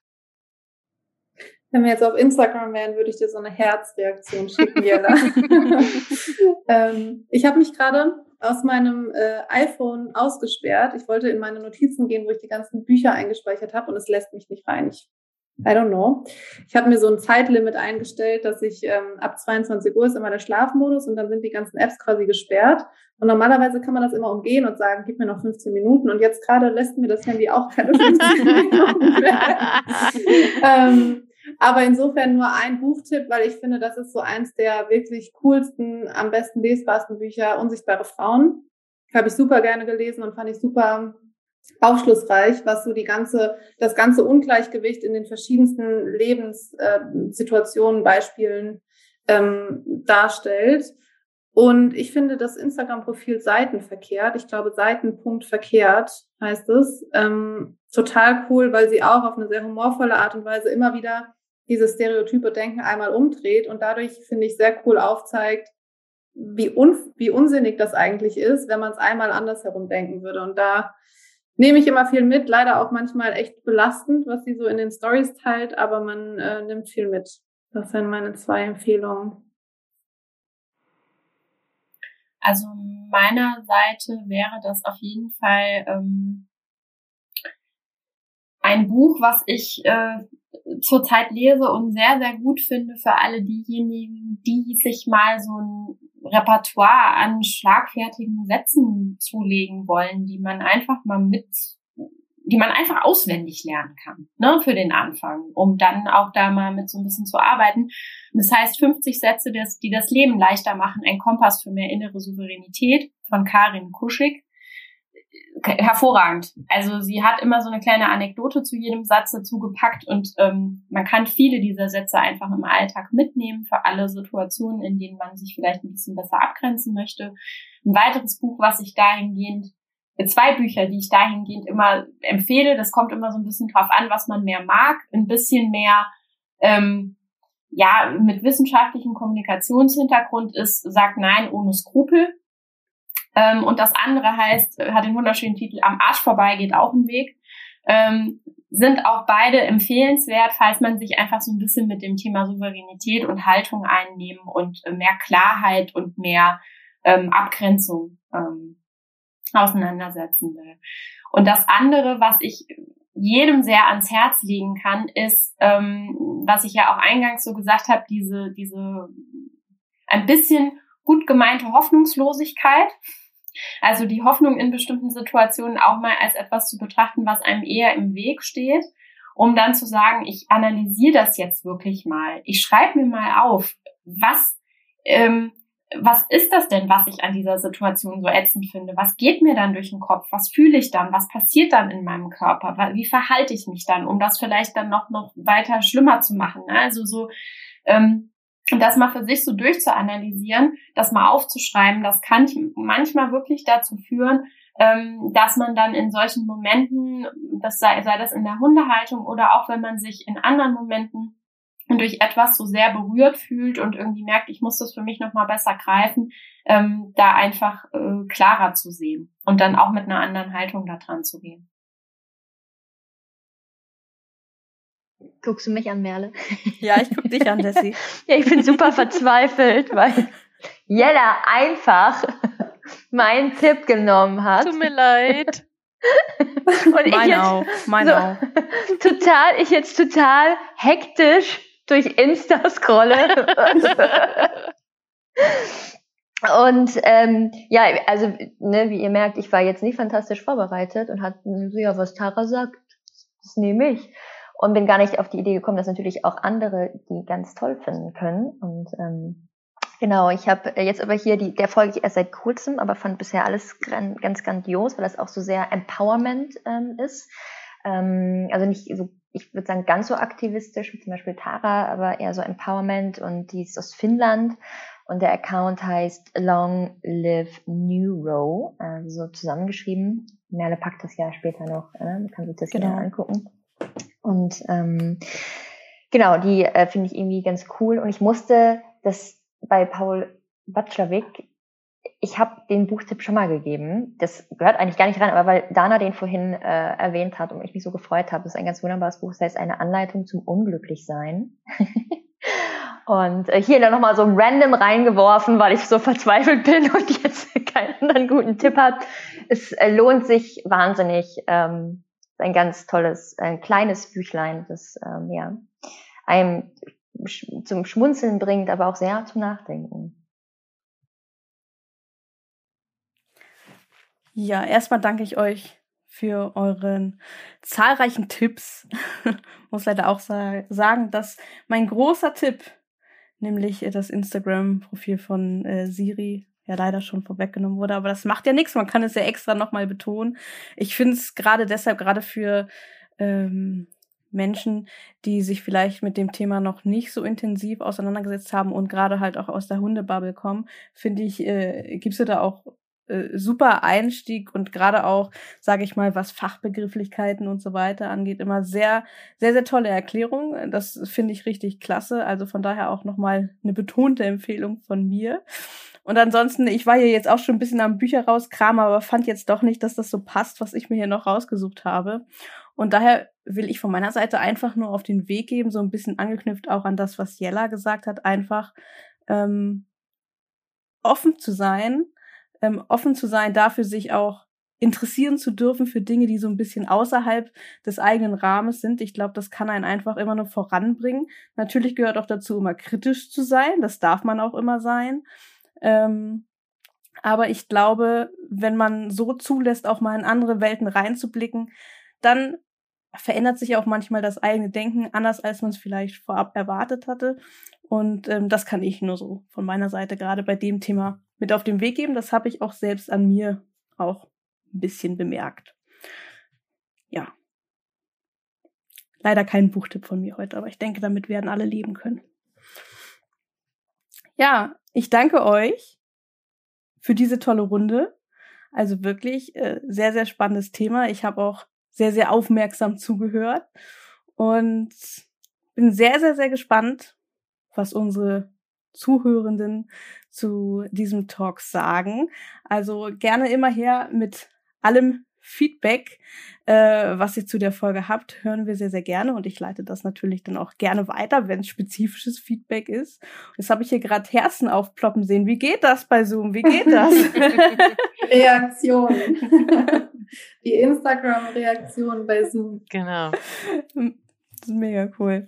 Ja, ich danke euch, dass ihr da wart und vor allem auch ein großes Dank an, an Jessie dass, äh, und Siri, dass ihr mich überhaupt auf dieses Thema gebracht habt. Äh, ja, vielen, vielen lieben Dank. Vielen Dank. Ja, vielen war Dank. Sehr schön mit euch. Ja, war sehr schön. Ja. Ganz bald wieder. Und die Messlatte ist jetzt hoch. Ich muss mir jetzt überlegen, welchen Fachbegriff ich als nächstes ich, ich, Ja, bitte, ja, bitte. ich bin für Maternal Gatekeeping. Das habe ich mir nämlich aufgeschrieben, damit ich es googeln kann. Sehr gut. Aber Machen vielleicht wir. warte ich, bis du es mir erklärst. Sehr gut. Vielen Dank. Okay, ihr Lieben. Dann Danke. danke ich euch für die lange Folge und bis zum nächsten Mal. Tschüss. Ciao. Tschüss. Tschüss.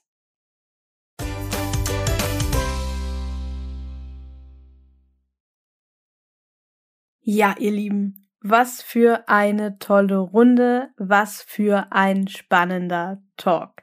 Ich hoffe, euch hat er genauso gut gefallen wie mir und mich würde wirklich mal interessieren, was war in diesem Talk eure Lieblingsstelle? Was ist euer Lieblingszitat aus dieser Folge? In welche Situation konntet ihr euch persönlich gut hineinfühlen? Und was möchtet ihr zu diesem Thema noch unbedingt ergänzen? Teilt es uns gerne mit, am besten über Instagram, das geht immer am schnellsten und am einfachsten. Hier könnt ihr unter den Post zur Folge kommentieren, es in eurer Story teilen oder uns eine PN schicken. Und natürlich freuen wir uns auch sehr über eure Bewertung auf Spotify oder Apple Podcast. Ich bin sehr, sehr gespannt auf euer Feedback und werde natürlich alles an die vier Mädels weiterleiten. Und ich freue mich, wenn du auch beim nächsten Mal wieder mit dabei bist.